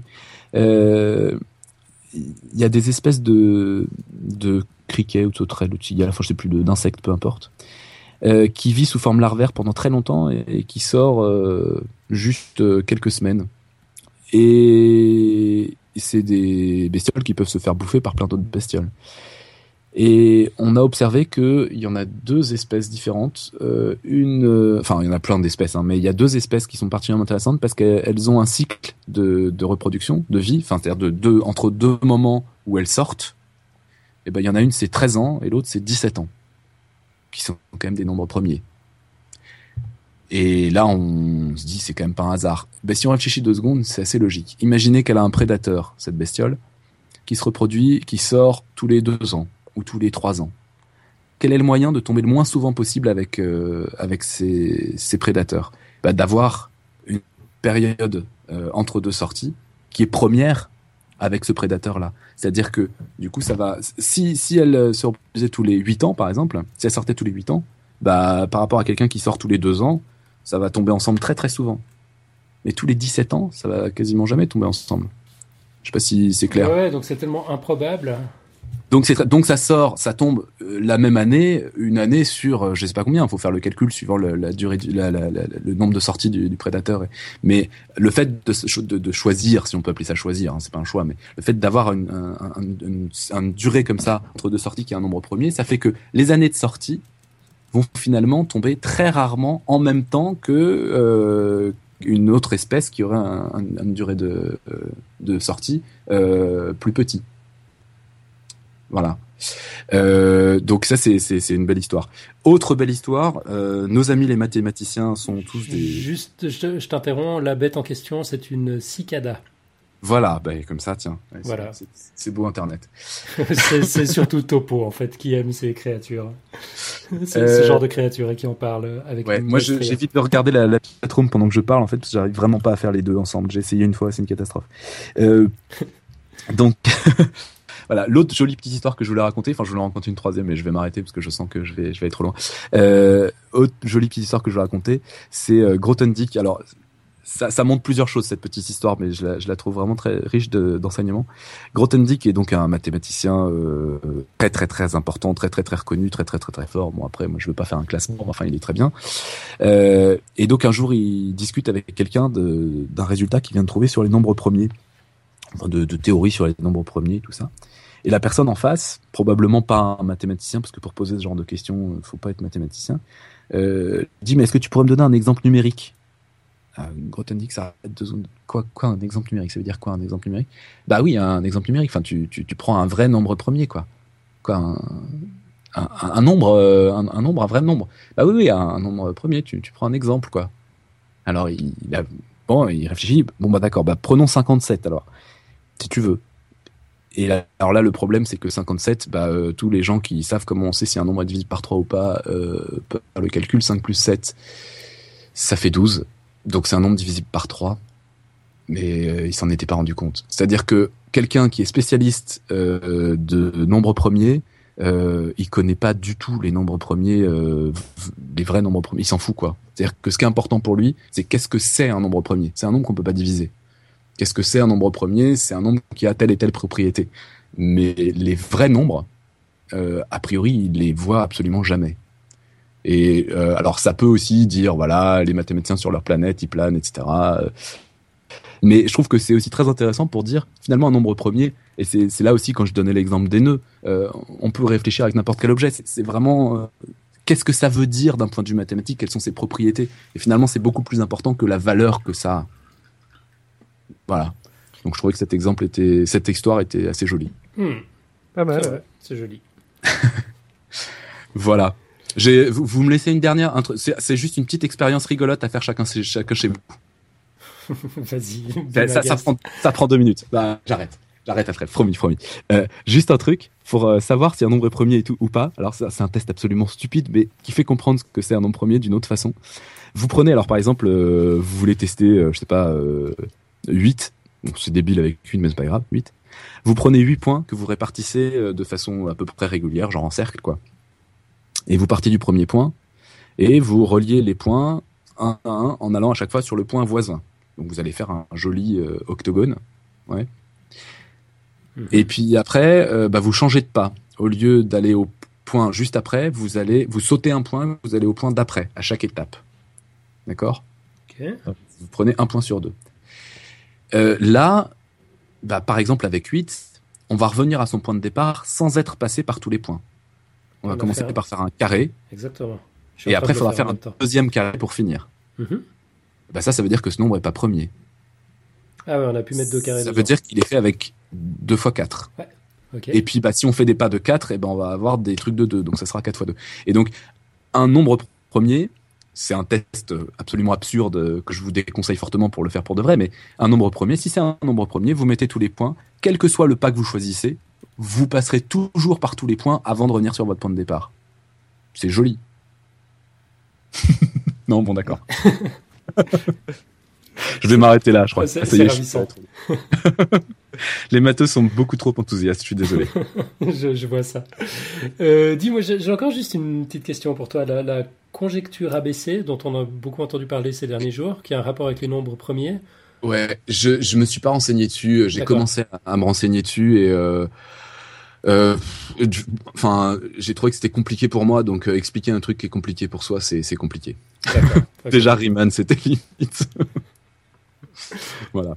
Ok, bon, tu nous parleras une autre fois de la conjecture ABC. ABC, ouais, si, si, si ça vous intéresse, euh, je pourrais, je pourrais y revenir, mais faut, faut déjà que je comprenne quelque chose. ok, ça marche. Euh, de- David euh, ou Nico, vous avez une question encore pour Robin? Euh, moi, ça va, ça va aller. Je, je me suis fait embarquer dans ce voyage à travers les nombres premiers. Je, je suis, j'ai pas forcément tout le bagage pour tout suivre tout le temps, mais c'était agréable. Bon, tout le bagage. Ouais, ouais, ça, c'est parce que j'ai parlé de logarithme, j'aurais pas dû. Ouais, Non, ça, non, ça- il faut ça, éviter ça les allait. gros mots. Ok, euh, moi j'ai une question euh, démocratique à poser à la chatroom. Euh, L'heure a tourné un peu plus vite que prévu. Euh, Est-ce que on zappe le blog audio, on le remet à la semaine prochaine ou pas? Voilà. En attendant, on va écouter le, le one minute pitch de David qui va nous parler de son dossier de la semaine prochaine. Alors, la semaine prochaine, je vais vous présenter l'un des plus grands biologistes de tous les temps. C'est du moins ainsi que le présentait le grand Joseph Staline lui-même. Je vous parle bien sûr de l'homme qui a réussi à révolutionner la biologie russe et à lui faire faire un bond dans le temps de 30 ans. Trofim Devinovitch Lysenko lui-même. Avec lui, nous explorerons la biologie mitchourinienne, découvrirons comment la solidarité de classe amène les végétaux à pousser en plantation dense et comment les sciences se portent mieux pratiquées à l'extérieur des laboratoires. Vous l'aurez compris, la semaine prochaine, nous allons vous montrer, à travers l'histoire assez ro- rocambolesque du scientifique russe Trofim Devinovitch Lysenko, ce que peut devenir la science quand elle est instrumentalisée au service d'une idéologie, à savoir ici le stalinisme. ouais, ouais, bah voilà qui est présenté avec aplomb. Excellent, bah, ah, franchement on a, on a hâte. C'est top. D'ailleurs dans la chatroom aussi, euh, Topo sera là la semaine ouais. prochaine pour, euh, pour nous écouter, Nabla aussi. Et puis euh, d'ailleurs la chatroom a parlé euh, par rapport à, à ma question de tout à l'heure. Euh, on va respecter la démocratie, on va quand même passer le, le blog audio. Mais avant ça... Désolé. hein. Il n'y a, il y a pas de souci. Avant ça, le son de la semaine. Petit quiz, il faut essayer de deviner de quoi il s'agit.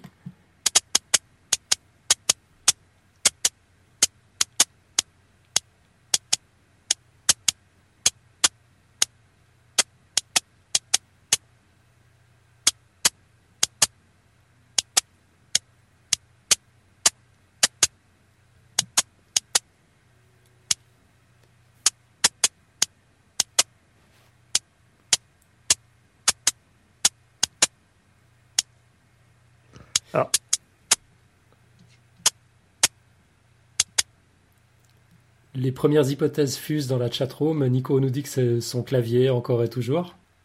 Euh, Xav Xav- nous dit un nombre premier ou un jet d'arrosage défectueux, à choix. J'aime bien le jet d'arrosage défectueux comme, comme hypothèse. Ah, ça me parle bien aussi. Faudrait voir si euh, de temps en temps les, les jets d'arrosage peuvent coder pour des nombres. Ouais, pourquoi pas. Une allumette qui s'allume. Bon, on a une allumette qui s'allume aussi euh, de No Skill dans la chatroom. Bon, on, on va peut-être. euh, Ah, une, chauve-souris. Ah. ouais, c'est pas mal. Ah, ouais. Ok, Robin, vas-y, dis-nous ce que c'était. Ah, bah, c'était effectivement les nombres premiers. hein. C'était. euh, Alors, les nombres premiers jusqu'à quelque chose comme 330, à peu de choses près. Euh, je me- Après, je me suis arrêté. Donc, c'est avec exactement la même logique que ce que je vous ai fait écouter tout à l'heure. euh, Voilà, on entend le, le rythme des nombres premiers. Donc, je pense que. euh, Bah ouais, vous aviez trouvé. Je pense que. Enfin, je trouve ça sympa parce que je trouve qu'on entend à la fois que ça se raréfie, effectivement, et à la fois que c'est euh, très très désordonné, a priori. Quoi. Ouais, c'est assez bordélique, comme une allumette qui craque ou un insecte qu'on torture. Mhm. Ou un tuyau d'arrosage Ou un tuyau d'arrosage.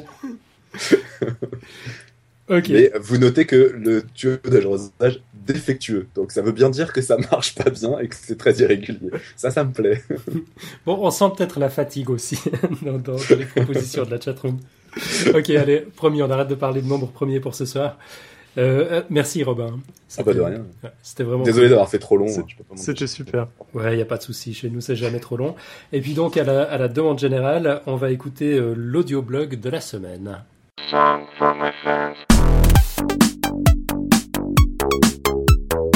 Blog audio d'un article de David Loipre sur son blog Science étonnante. Quand la musique est bonne, 3 puissance 12 égale 2 puissance 19. Dans ce billet, nous allons voir en quoi l'existence de la musique occidentale repose sur le fait que 3 puissance 12 est presque égal à 2 puissance 19. Pour cela, construisons un piano. Le principe est simple. On va partir d'une première corde dont la vibration produit une certaine note, et on va chercher successivement à construire les autres cordes du piano. Notre critère étant d'introduire de nouvelles cordes dont les sons vont bien avec ceux des cordes que l'on possède déjà. Et voyons où cela nous mène. Imaginons que nous disposions pour commencer d'une corde tendue. Une corde qui vibre produit un son dont la fréquence dépend de sa longueur, de sa masse et de sa tension. Plus la corde est longue et massive, plus la vibration sera grave. Plus la corde est tendue, plus le son sera aigu. Supposons que notre corde de départ vibre naturellement à une fréquence de 131 Hz. Cette vibration produit un son plutôt grave, appelons cette note Do. Pour chercher des notes qui vont bien avec notre note de départ, on va se référer à la physique des vibrations. En effet, on sait que si un objet vibre naturellement à une certaine fréquence f, il a tendance également à vibrer un peu à la fréquence double 2f, c'est-à-dire dans notre cas 2 fois 131 égale 262 Hz. La conséquence de cela est d'une part que les sons produits à ces deux fréquences vont parfaitement aller ensemble, et d'autre part que notre oreille ressent ces deux sons de manière très analogue. On va d'ailleurs leur donner le même nom, Do. On dit que le deuxième Do est une octave plus haute que le premier. Nous avons une nouvelle note qui va bien avec notre note initiale. On décide donc d'ajouter une seconde corde, plus courte, plus tendue ou plus légère, qui vibrera à 262 Hz. Mais évidemment, en répétant le raisonnement, une corde à 524 Hz ira parfaitement avec celle à 262, une corde à 1048 avec celle à 524. Pour construire notre piano, on décide donc de fabriquer toute une série de cordes à ces fréquences. 131, 262, 524, 1048, 2096, 4192, etc. Nous avons vu que physiquement, si une corde vibre à la fréquence F, elle vibrera aussi un peu à la fréquence 2F. Mais pour les mêmes raisons, elle vibrera aussi légèrement à la fréquence 3F. On peut donc regarder ce qu'on obtient comme note en fabriquant une nouvelle corde à la fréquence 3 fois 131 égale 393 Hz. À l'oreille, la note obtenue à cette fréquence produit une sensation clairement différente des précédentes. Mais qui s'accorde très bien avec notre note initiale. On dit que cette nouvelle note, que l'on appellera Sol, est la quinte du Do. Mais bien entendu, avec cette nouvelle note, on peut aussi appliquer le premier principe et multiplier ou diviser la fréquence par deux pour construire toute une nouvelle série de cordes qui seront donc tous des sols. On décide donc d'ajouter à notre instrument une série de cordes aux fréquences suivantes 197, 393, 786, 1572, 3144, etc. À ce stade, on a trouvé un certain nombre de notes du piano, tous les Do et tous les sols. Le sol ayant été construit pour bien aller avec le Do. Évidemment, on peut maintenant itérer notre petit jeu et construire une troisième série qu'on appellera les Ré, correspondant à la quinte du sol, puis une quatrième série, et ainsi de suite de proche en proche. Mais, mais on s'arrête quand? Eh bien, figurez-vous qu'au bout d'un moment se produit un petit miracle. Alors que vous venez de construire votre douzième série de cordes, les Fa, dont les fréquences sont en gros 177, 354, 692, 708, 1416, vous appliquez à nouveau la petite règle de la multiplication par 3, et là, vous tombez sur les fréquences suivantes 133, 265, 531, 1062, 2124, etc vous vous apprêtiez à construire votre treizième série de cordes et vous réalisez que les fréquences de cette treizième série sont très très proches des fréquences de la première série. Musicalement, cela signifie que euh, lorsque l'on cherche à construire la quinte du Fa, cette dernière se trouve être quasiment le Do initial. Et c'est là que la musique occidentale prend cette décision déterminante. Considérer qu'effectivement le Do est quasi la quinte du Fa et qu'il n'y a pas besoin de rajouter une treizième série de cordes. La boucle est bouclée. C'est ce qui est symbolisé sur le diagramme que l'on appelle le cycle des quintes, que vous pouvez voir dans le billet original sur le site. Au bout de 12 applications de la règle des quintes, on retombe sur la note initiale.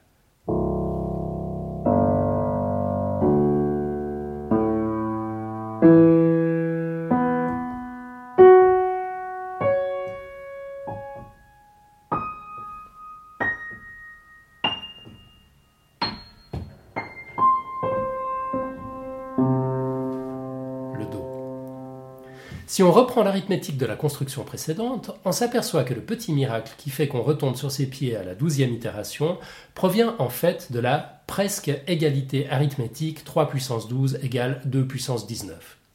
C'est grâce à cette relation qu'en suivant le cycle des quintes 12 fois, on finit par retomber sur des notes que l'on a déjà construites, et qu'on peut donc arrêter d'ajouter des nouvelles notes. En fait, en pratique, plutôt que de laisser à la douzième itération le soin de combler à elle seule le léger écart, on décide de la répartir sur l'ensemble de la gamme. Cela évite qu'il y ait certains intervalles de la gamme qui sonnent plus faux que les autres. C'est ce qu'on appelait le loup dans les instruments anciens. C'est-à-dire que sur un instrument moderne, pour construire la quinte d'une note, on ne va pas multiplier sa fréquence par 3 exactement, mais par 2 puissance 19 sur 12. Et tout ça passe inaperçu à l'oreille, car 2 puissance 19 sur 12 égale 2,9966. Il est formidable de voir que ce miracle se produit après 12 itérations, ce qui permet tout de même d'avoir un nombre de notes suffisant pour faire de jolies choses, sans pour autant être astronomique pour garder les instruments raisonnables. Peut-on construire des musiques alternatives hein? Euh, Si l'on est un puriste, on peut considérer qu'après la douzième itération, la boucle n'est pas exactement bouclée et que l'on va continuer à ajouter des séries de cordes jusqu'à avoir une proximité encore plus grande.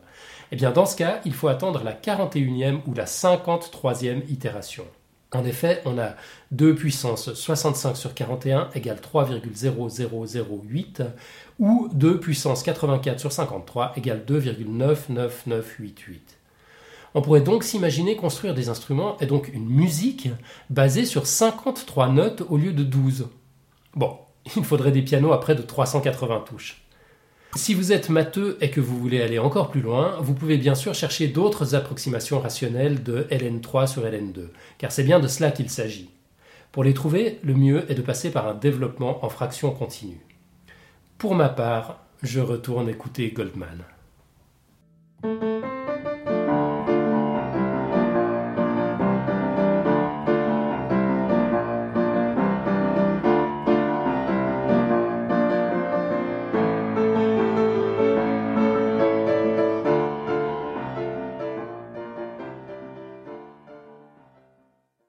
Et voilà, j'en profite pour dire qu'on a fait de cette rubrique euh, un podcast à part entière auquel vous pouvez vous abonner. On mettra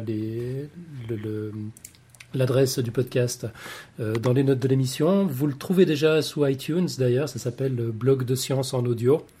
Parlez-en autour de vous surtout.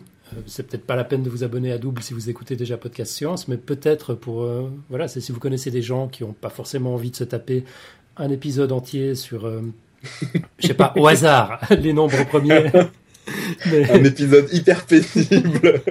mais qui pourrait être intéressé par, euh, par, euh, ces billets de blogs scientifiques, mais qui n'ont pas le temps de les lire, bah, filez-leur le podcast.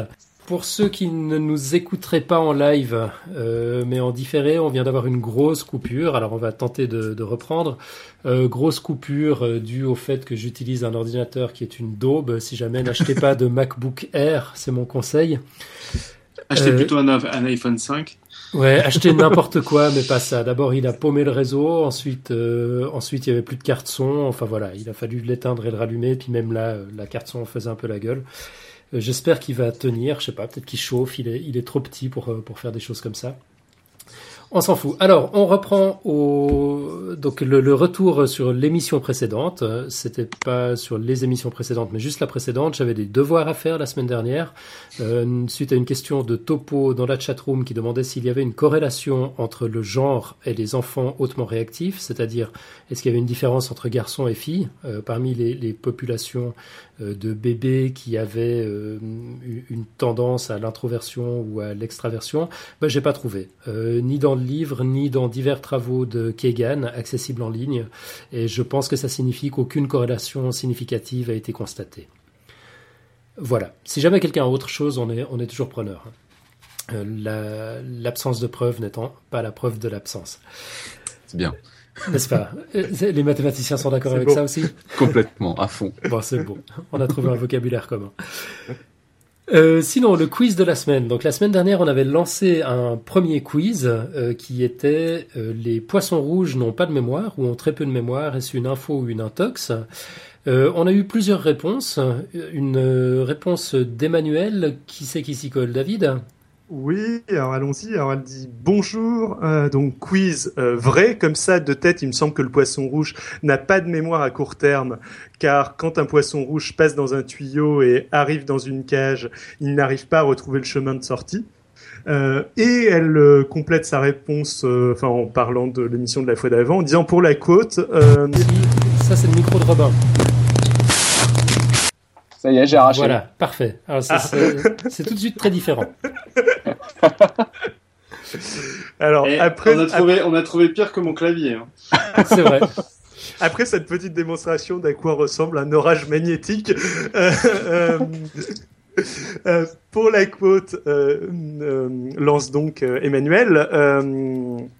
Je comprends ça comme ça. En psychologie, le lieu de contrôle externe ou interne, avec un lieu de contrôle externe, la personne regarde vers l'extérieur, les autres, et rêve euh, de ce que les interactions du monde extérieur lui apportent. Euh, un lieu de contrôle interne, au contraire, regarde à l'intérieur, en soi, et s'éveille des conséquences de ces interactions au monde extérieur. C'est du moins ce que je capte. Euh, dit-elle. Quelqu'un pourrait rappeler la côte de la semaine précédente? Euh, c'était un truc un peu mystique comme ça. Attends, je vais, essayer de la dénicher. Euh, je, je me rappelle déjà plus. Ça vient, c'est promis. Ok, euh, bah éventuellement je, continue pendant ce temps-là. Euh, donc, euh, justement, je me demande, dit-elle, s'il n'y a pas une corrélation avec introverti, lieu de contrôle interne, extraverti, lieu de contrôle externe. Donc, euh, introverti, extraverti, le, le dossier de, la semaine précédente. Ou alors, je fais trop vite euh, des amalgames et je massacre la psychologie. ok. Je, redonne la quote. La quote en anglais de Marco, c'était Who looks inside dreams? Who looks. Euh, non, pardon. Who looks outside dreams? Who looks inside awakes? Donc, qui regarde au dehors rêve, qui regarde à l'intérieur s'éveille. C'était le truc qu'on n'a qu'on pas compris, personne ne comprenait. Donc là, ça nous fait au moins quelqu'un qui a compris la quote. voilà. C'est bien. euh, sinon, elle continue en souhaitant la bienvenue à Robin. Euh, et à euh, moi-même. Alors, elle m'appelle Xilirian, mais euh, Xilrian, c'est une espèce de piège pour euh, pour que les gens puissent pas me retrouver sur Twitter. elle dit que ma voix est agréable à écouter. Je sais pas si c'est ironique ou pas, mais voilà. Oh, euh, tu as une voix très agréable à écouter. et merci infiniment pour tout ce que vous faites. Je vous adore. Grâce à vous, j'ai au moins l'impression d'être moins bête. Euh, lol, euh, j'ai mis euh, un commentaire sur iTunes, mais ça n'a pas été publié. PS pour l'épisode du chat de Schrödinger, le plus écouté, peut c'est peut-être le plus écouté parce que c'est le plus dur à comprendre. Personnellement, je l'ai écouté, je pense, au moins trois fois. Ah, il y a pire que moi, donc. Ah, mais voilà une explication convaincante. Ah, c'est pas mal. Ah, ça veut dire que les gens écoutent en streaming aussi. Mais ouais, ouais, ouais non, c'est possible. ok, bon, on a enfin une, une, explication au mystère. Alors, pourquoi c'est le dossier le plus écouté alors que c'était effectivement un des plus compliqués? C'est vrai, c'est logique quand on, quand on y pense. ok, donc là, on, on était parti du quiz en fait. Hein. C'était une longue réponse euh, d'Emmanuel. Donc, Emmanuel pense que l'affirmation le, était vraie les poissons rouges n'ont pas de mémoire. C'est pas la seule réponse qu'on a eue. On en a eu une autre, un message de Jérôme de Chine. David? Alors, je vais continuer. Euh, les souvenirs des poissons d'aquarium ne durent que quelques minutes, voire quelques heures, info ou intox. Donc, euh, ça, c'était le sujet de la fois d'avant. Bonjour. Euh, je me souviens plus exactement dans quel épisode vous y aviez fait référence, mais il me semble que c'était dans la saison 1. Vous aviez cité une expérience où le poisson rouge se retrouve dans un labyrinthe, euh, où la première fois il cherchait la sortie de manière plutôt hésitante, alors que placé dans le même labyrinthe plusieurs mois, il aurait retrouvé la sortie de manière très rapide. Voici deux, trois liens pour étayer la vérification euh, même si bien évidemment tout est vrai dans Podcast Science. Donc, euh, alors il nous donne euh, trois liens que je ne vais pas vous donner ici. qu'on mettra dans les notes de l'émission. Mhm. Oui, qu'on mettra dans, dans l'émission un lien de Futura Science et un autre d'ABC. si vous étiez étonné de recevoir des visites de Chine, sachez qu'il y a une communauté d'expats français en Chine de plus de 30 000 personnes, il me semble, dont je fais partie, et francophones bien plus grande, oui, et d'expats francophones bien plus grande. Euh, il est donc normal qu'un podcast de la qualité du vôtre trouve des oreilles attentives aussi loin, bien cordialement, Jérôme. Et euh, bah, moi, ça me fait plaisir de savoir qu'il y a des gens qui, qui écoutent Podcast Science de Chine, parce que je j'ai été euh, dans une autre vie un expat en Chine pendant un an et demi. Ah ouais. Et t'écoutais Podcast Science? Ce Podcast Science n'existait pas encore, c'était en 2007-2008. Oh là là, cette excuse. Hein. Ouais, allez, excuse passable, on va dire. Mais j'écoutais déjà des podcasts. Mais j'aurais sans doute écouté Podcast Science euh, si euh, s'il avait existé s'il avait existé à cette époque. Ouais, c'est super intéressant. Moi, j'aurais plein de questions pour euh, pour Jérôme. Nous, on fait on, met souvent des vidéos YouTube, par exemple, dans nos dans, nos dossiers. Est-ce qu'on peut les voir depuis la Chine? Je crois pas. Hein. Si, normal. Enfin, ah à mon époque en tout cas. Alors faut savoir que les politiques, enfin le, le grid firewall euh, laisse passer ou ne laisse pas passer des trucs euh, en fonction du bon vouloir de ses administrateurs, bon vouloir qui change fortement euh, d'un mois sur l'autre. Donc j'ai connu des époques où Facebook était bloqué, d'autres d'autres époques où, où Facebook ne, ne, posait pas de problème, mais YouTube me semble-t-il dans mes souvenirs marchait à peu près tout le temps, de même que Gmail. Ok. Voilà. D'accord. Euh, et puis on a encore eu une, une réponse au quiz. C'est euh, Topo. Alors c'est Topo, donc Pierre Kerner, qui est toujours sur la chatroom, je crois. Euh, revenu, Bon, je joue au quiz. Euh, je joue pas au quiz, mais je peux aiguiller pour une bonne réponse. Non? Alors je te laisse alors, c'est un lien sur, euh, sur Saft, bien sûr, son excellent blog Strange Stuff and Funky Things, sur un article où on peut suivre en vidéo l'entraînement de Comet, un poisson rouge manifestement doué de mémoire, et dont le maître a décidé de l'inscrire au Guinness Book des Records comme poisson rouge le plus intelligent, capable de jouer au foot, de slalomer, de traverser des tunnels, de passer sous des obstacles. Euh, bref, tout cela par simple renforcement positif, c'est-à-dire, euh, en gros, le, le, le, maître, je sais pas s'il faut dire ça comme ça, le propriétaire du poisson, lui filait à bouffer à chaque fois que le poisson réussissait un exercice. Donc, euh, dans les réponses qu'on a reçues, on a, une info, deux intox. Euh, je vois qu'on a encore des réponses qui arrivent maintenant dans la chatroom. C'est Xav euh, qui nous dit que les poissons rouges apparemment ont une mémoire des lieux dans le bocal où ils reçoivent des décharges électriques. C'est sympa comme expérience. Euh, donc ça nous fait euh, une info et trois intox. Bah, je pense que c'est la majorité qui l'emporte. Euh, la réponse que j'avais préparée, c'est la suivante. Cullum Brown de l'Université d'Édimbourg a étudié le poisson arc-en-ciel d'Australie, le Crimson Spotted Rainbow Fish ou Melatonia du boulet.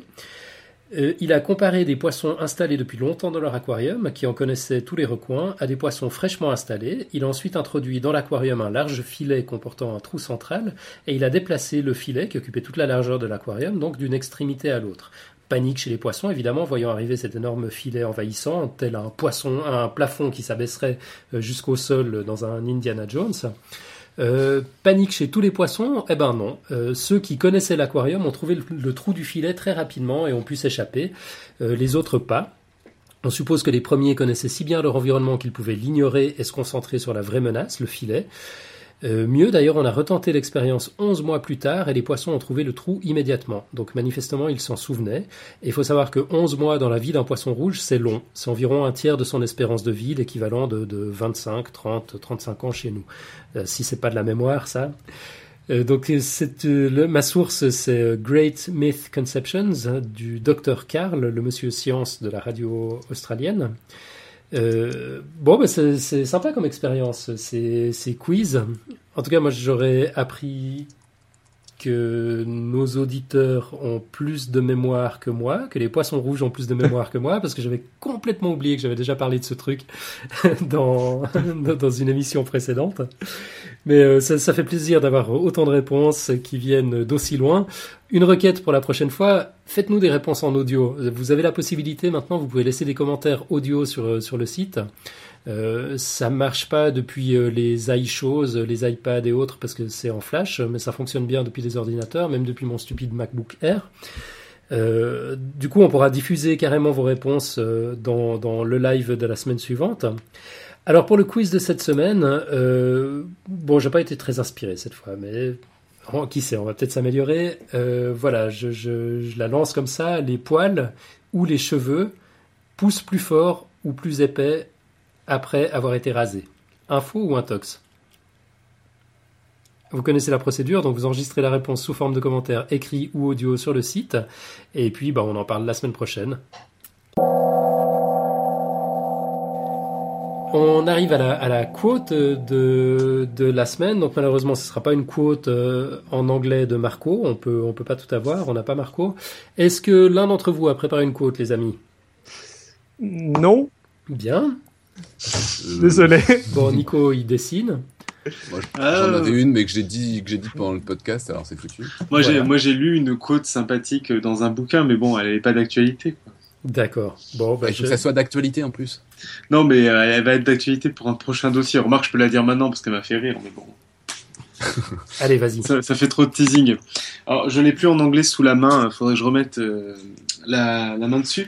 Mais ça disait, je pense que ça va amuser Robin aussi, que la chose la plus notable qu'avaient fait les Romains en mathématiques, c'était de tuer Archimède. Pour dire à quel point les Romains n'avaient pas fait grand-chose en mathématiques. A priori, euh, les historiens sont assez d'accord pour dire que c'était des branques, ouais. Et donc, euh, en maths, en maths, hein, je, je, je ne parle pas de manière Je sais plus comment c'est en anglais, mais euh, ça disait ça, quoi. Donc ça m'a beaucoup fait rire sur qu'est-ce que les Romains ont apporté au maths. le plus grand apport des Romains aux mathématiques, c'est la mort d'Archimède. C'est pas mal. Et donc, pour info, la mort d'Archimède, il était en train de faire, d'essayer de démontrer un truc sur le sol avec un bout de poids en dessinant sur le, sur le sable. Là, il y a un Romain qui lui a demandé de se lever. Il a dit Attendez, faut que je finisse ma démo, et le Romain l'a transpercé. Quoi. Il y a même une, version de l'histoire où on avait donné comme ordre aux, soldats romains qui venaient pour tuer tout le monde de ne pas tuer Archimède, donc de demander à tout le monde leur nom. Et comme il répondait pas parce qu'il était trop absorbé par son truc, euh, il s'est fait tuer quand même. Le, légionnaire aurait pris cher, mais bon, ça c'est de la légende. tout ça. C'est distrait un mathématicien. bon, ben c'est parfait. Écoute, merci Nico pour la côte. Moi, j'en avais une, mais sur les nombres premiers, je pense que c'est pas une bonne idée. Il faut qu'on arrête sur les nombres premiers. Oui, la côte quand même, histoire de respecter un peu les, règles de la côte. Ça vient du livre euh, Zero Biography of a Dangerous ID ah, ah. zéro biographie d'une idée dangereuse. Ok, dont on aura l'occasion de reparler tout bientôt. Je sans doute, si se peut. Mhm. Ok, sinon quelques annonces avant de, terminer. Euh, donc d'abord vous dire que Strip Science participe au 8 festival de blog BD Festival euh, Festiblog pardon 2012. Euh, qui, qui c'est qui nous dit un peu de, de prose kernérienne sur le sujet? De prose kernérienne? Ouais. Euh, je sais pas sur de la prose carnérienne, mais donc Strip, Science euh, va y faire une fresque euh, qui représentera plein de plein d'animaux bizarres. Topo a balancé une liste assez exceptionnelle. J'ai même pas encore eu l'occasion d'aller consulter. Donc ils seront dessinés. Alors les quatre dessinateurs qui seront là, il va falloir que je rappelle. Alors c'est Alain Prunier, Alain Beneteau, Mel et Barbu. Voilà, donc ça c'est les officiels et potentiellement il y a des chances qu'il y ait pas mal de monde de, de qui passe par-ci par-là. Il y aura au moins Topo si j'ai bien compris. Moi je vais y passer aussi et puis voilà, je crois qu'il y a deux trois autres personnes qui passeront gribouiller des choses sur la fresque. Quoi. Ok, donc la fresque ce sera le dimanche 30 septembre de 11h à midi. C'est ça. Et c'est même le seul moment où Strip Science aura un, un, truc officiel, si je ne dis pas de bêtises. De toute façon, Topo va me taper dessus si je dis des bêtises.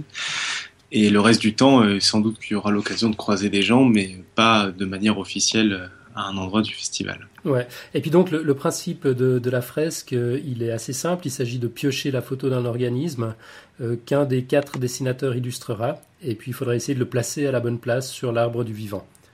C'est ça. Voilà. Euh, c'est tout ce qu'on a finalement comme prose kernérienne. J'étais allé du piquer. Et voilà, toutes les infos sur, bah, sur Strip Science. Euh, ouais, ou sur Saft.com. Euh, je sais pas si sur Saft il a fait un article, je suis pas sûr. Si, il, a, il a fait un article ah aujourd'hui.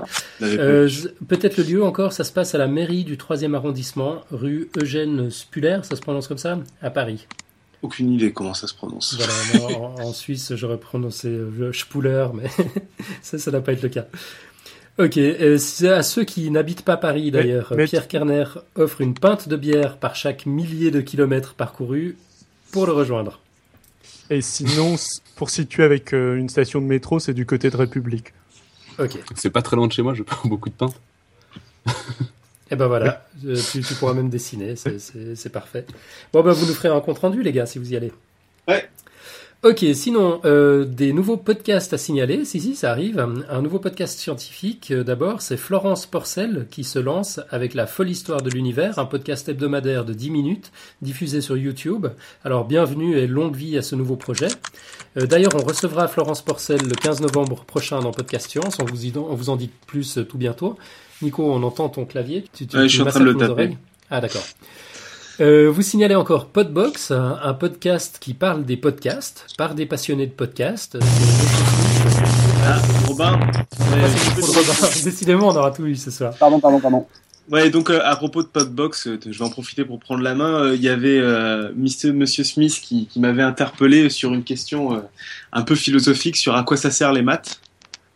Donc euh, du coup j'ai deux réponses. Euh, à quoi ça sert les maths? D'abord le côté peut-être un peu plus négatif, c'est que sans les mathématiques on n'aurait sans doute pas eu la dernière crise économique et Goldman Sachs.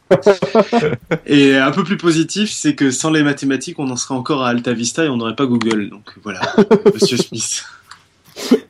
Et sinon, il y a un excellent post de, euh, sur le blog Chouromanesco, Vachkiri et intervalle curviligne. J'adore ce titre, où il donne 100 euh, réponses sur à quoi servent les mathématiques. Euh, Pour certaines, il faut l'avouer de très très mauvaise foi quand même. oui, même la grosse majorité de très mauvaise foi, mais c'est très drôle. Par exemple, Einstein, lui au moins, connaissait l'utilité des maths. C'est l'argument d'autorité, c'est ça? Ouais, c'est ça. Voilà. Ok, t'avais pas l'intention d'en faire un blog audio? Si, si, peut-être, mais bon, euh, c'est comme les blogs audio. Si les gens veulent aller le lire, ils le liront, et sinon, ils en entendront le blog audio. Bon, on aura l'occasion d'en reparler, c'est pas grave. C'est parfait, on a hâte d'entendre ça. Euh, je, je, vais juste finir la, la, la, présentation de Podbox parce qu'on a été un peu, un, un peu interrompu. Donc c'est Monsieur Smith, geek de geek, et, et Larnouf de Podcast France qui, qui propose ça. Puis d'ailleurs, si tout va bien, on y est invité la semaine prochaine. Donc ce sera une excellente euh, occasion de connaître euh, les coulisses de Podcast Science par l'intermédiaire de ce nouveau podcast euh, qui s'appelle donc Podbox. Et puis, pour rappel, puisqu'on parle de nouveaux podcasts, notre rubrique blog de science en audio fait elle aussi l'objet d'un nouveau podcast. Donc, n'hésitez pas à vous abonner, à en parler autour de vous. On met le, les liens dans les notes de l'émission. Ben, longue vie à tous ces podcasts. Et sinon, bah, plus grand chose à dire, si ce n'est voter pour nous. Oui. Donc, euh, toujours, si vous y arrivez à, à, au European Podcast Award, et puis surtout, surtout au Golden Blog Awards, euh, il faut. Oui? Sachant que Golden Blog Award, à chaque fois que vous changez de réseau Wi-Fi, vous pouvez revoter pour nous. Ouais, c'est ça. En fait, c'est une fois par 24 heures et par adresse IP. Donc, il faut voter, euh, il faut voter le matin avant de partir de la maison. Il faut voter en 3G dans la rue. Il faut voter euh, depuis le boulot. Le il faut, voilà, il faut aller, il faut s'abreuver de, de, café dans tous les cybercafés pour pouvoir voter. Mais il faut mettre une adresse mail. Il, il repère pas. Non, non, non. C'est juste du vote.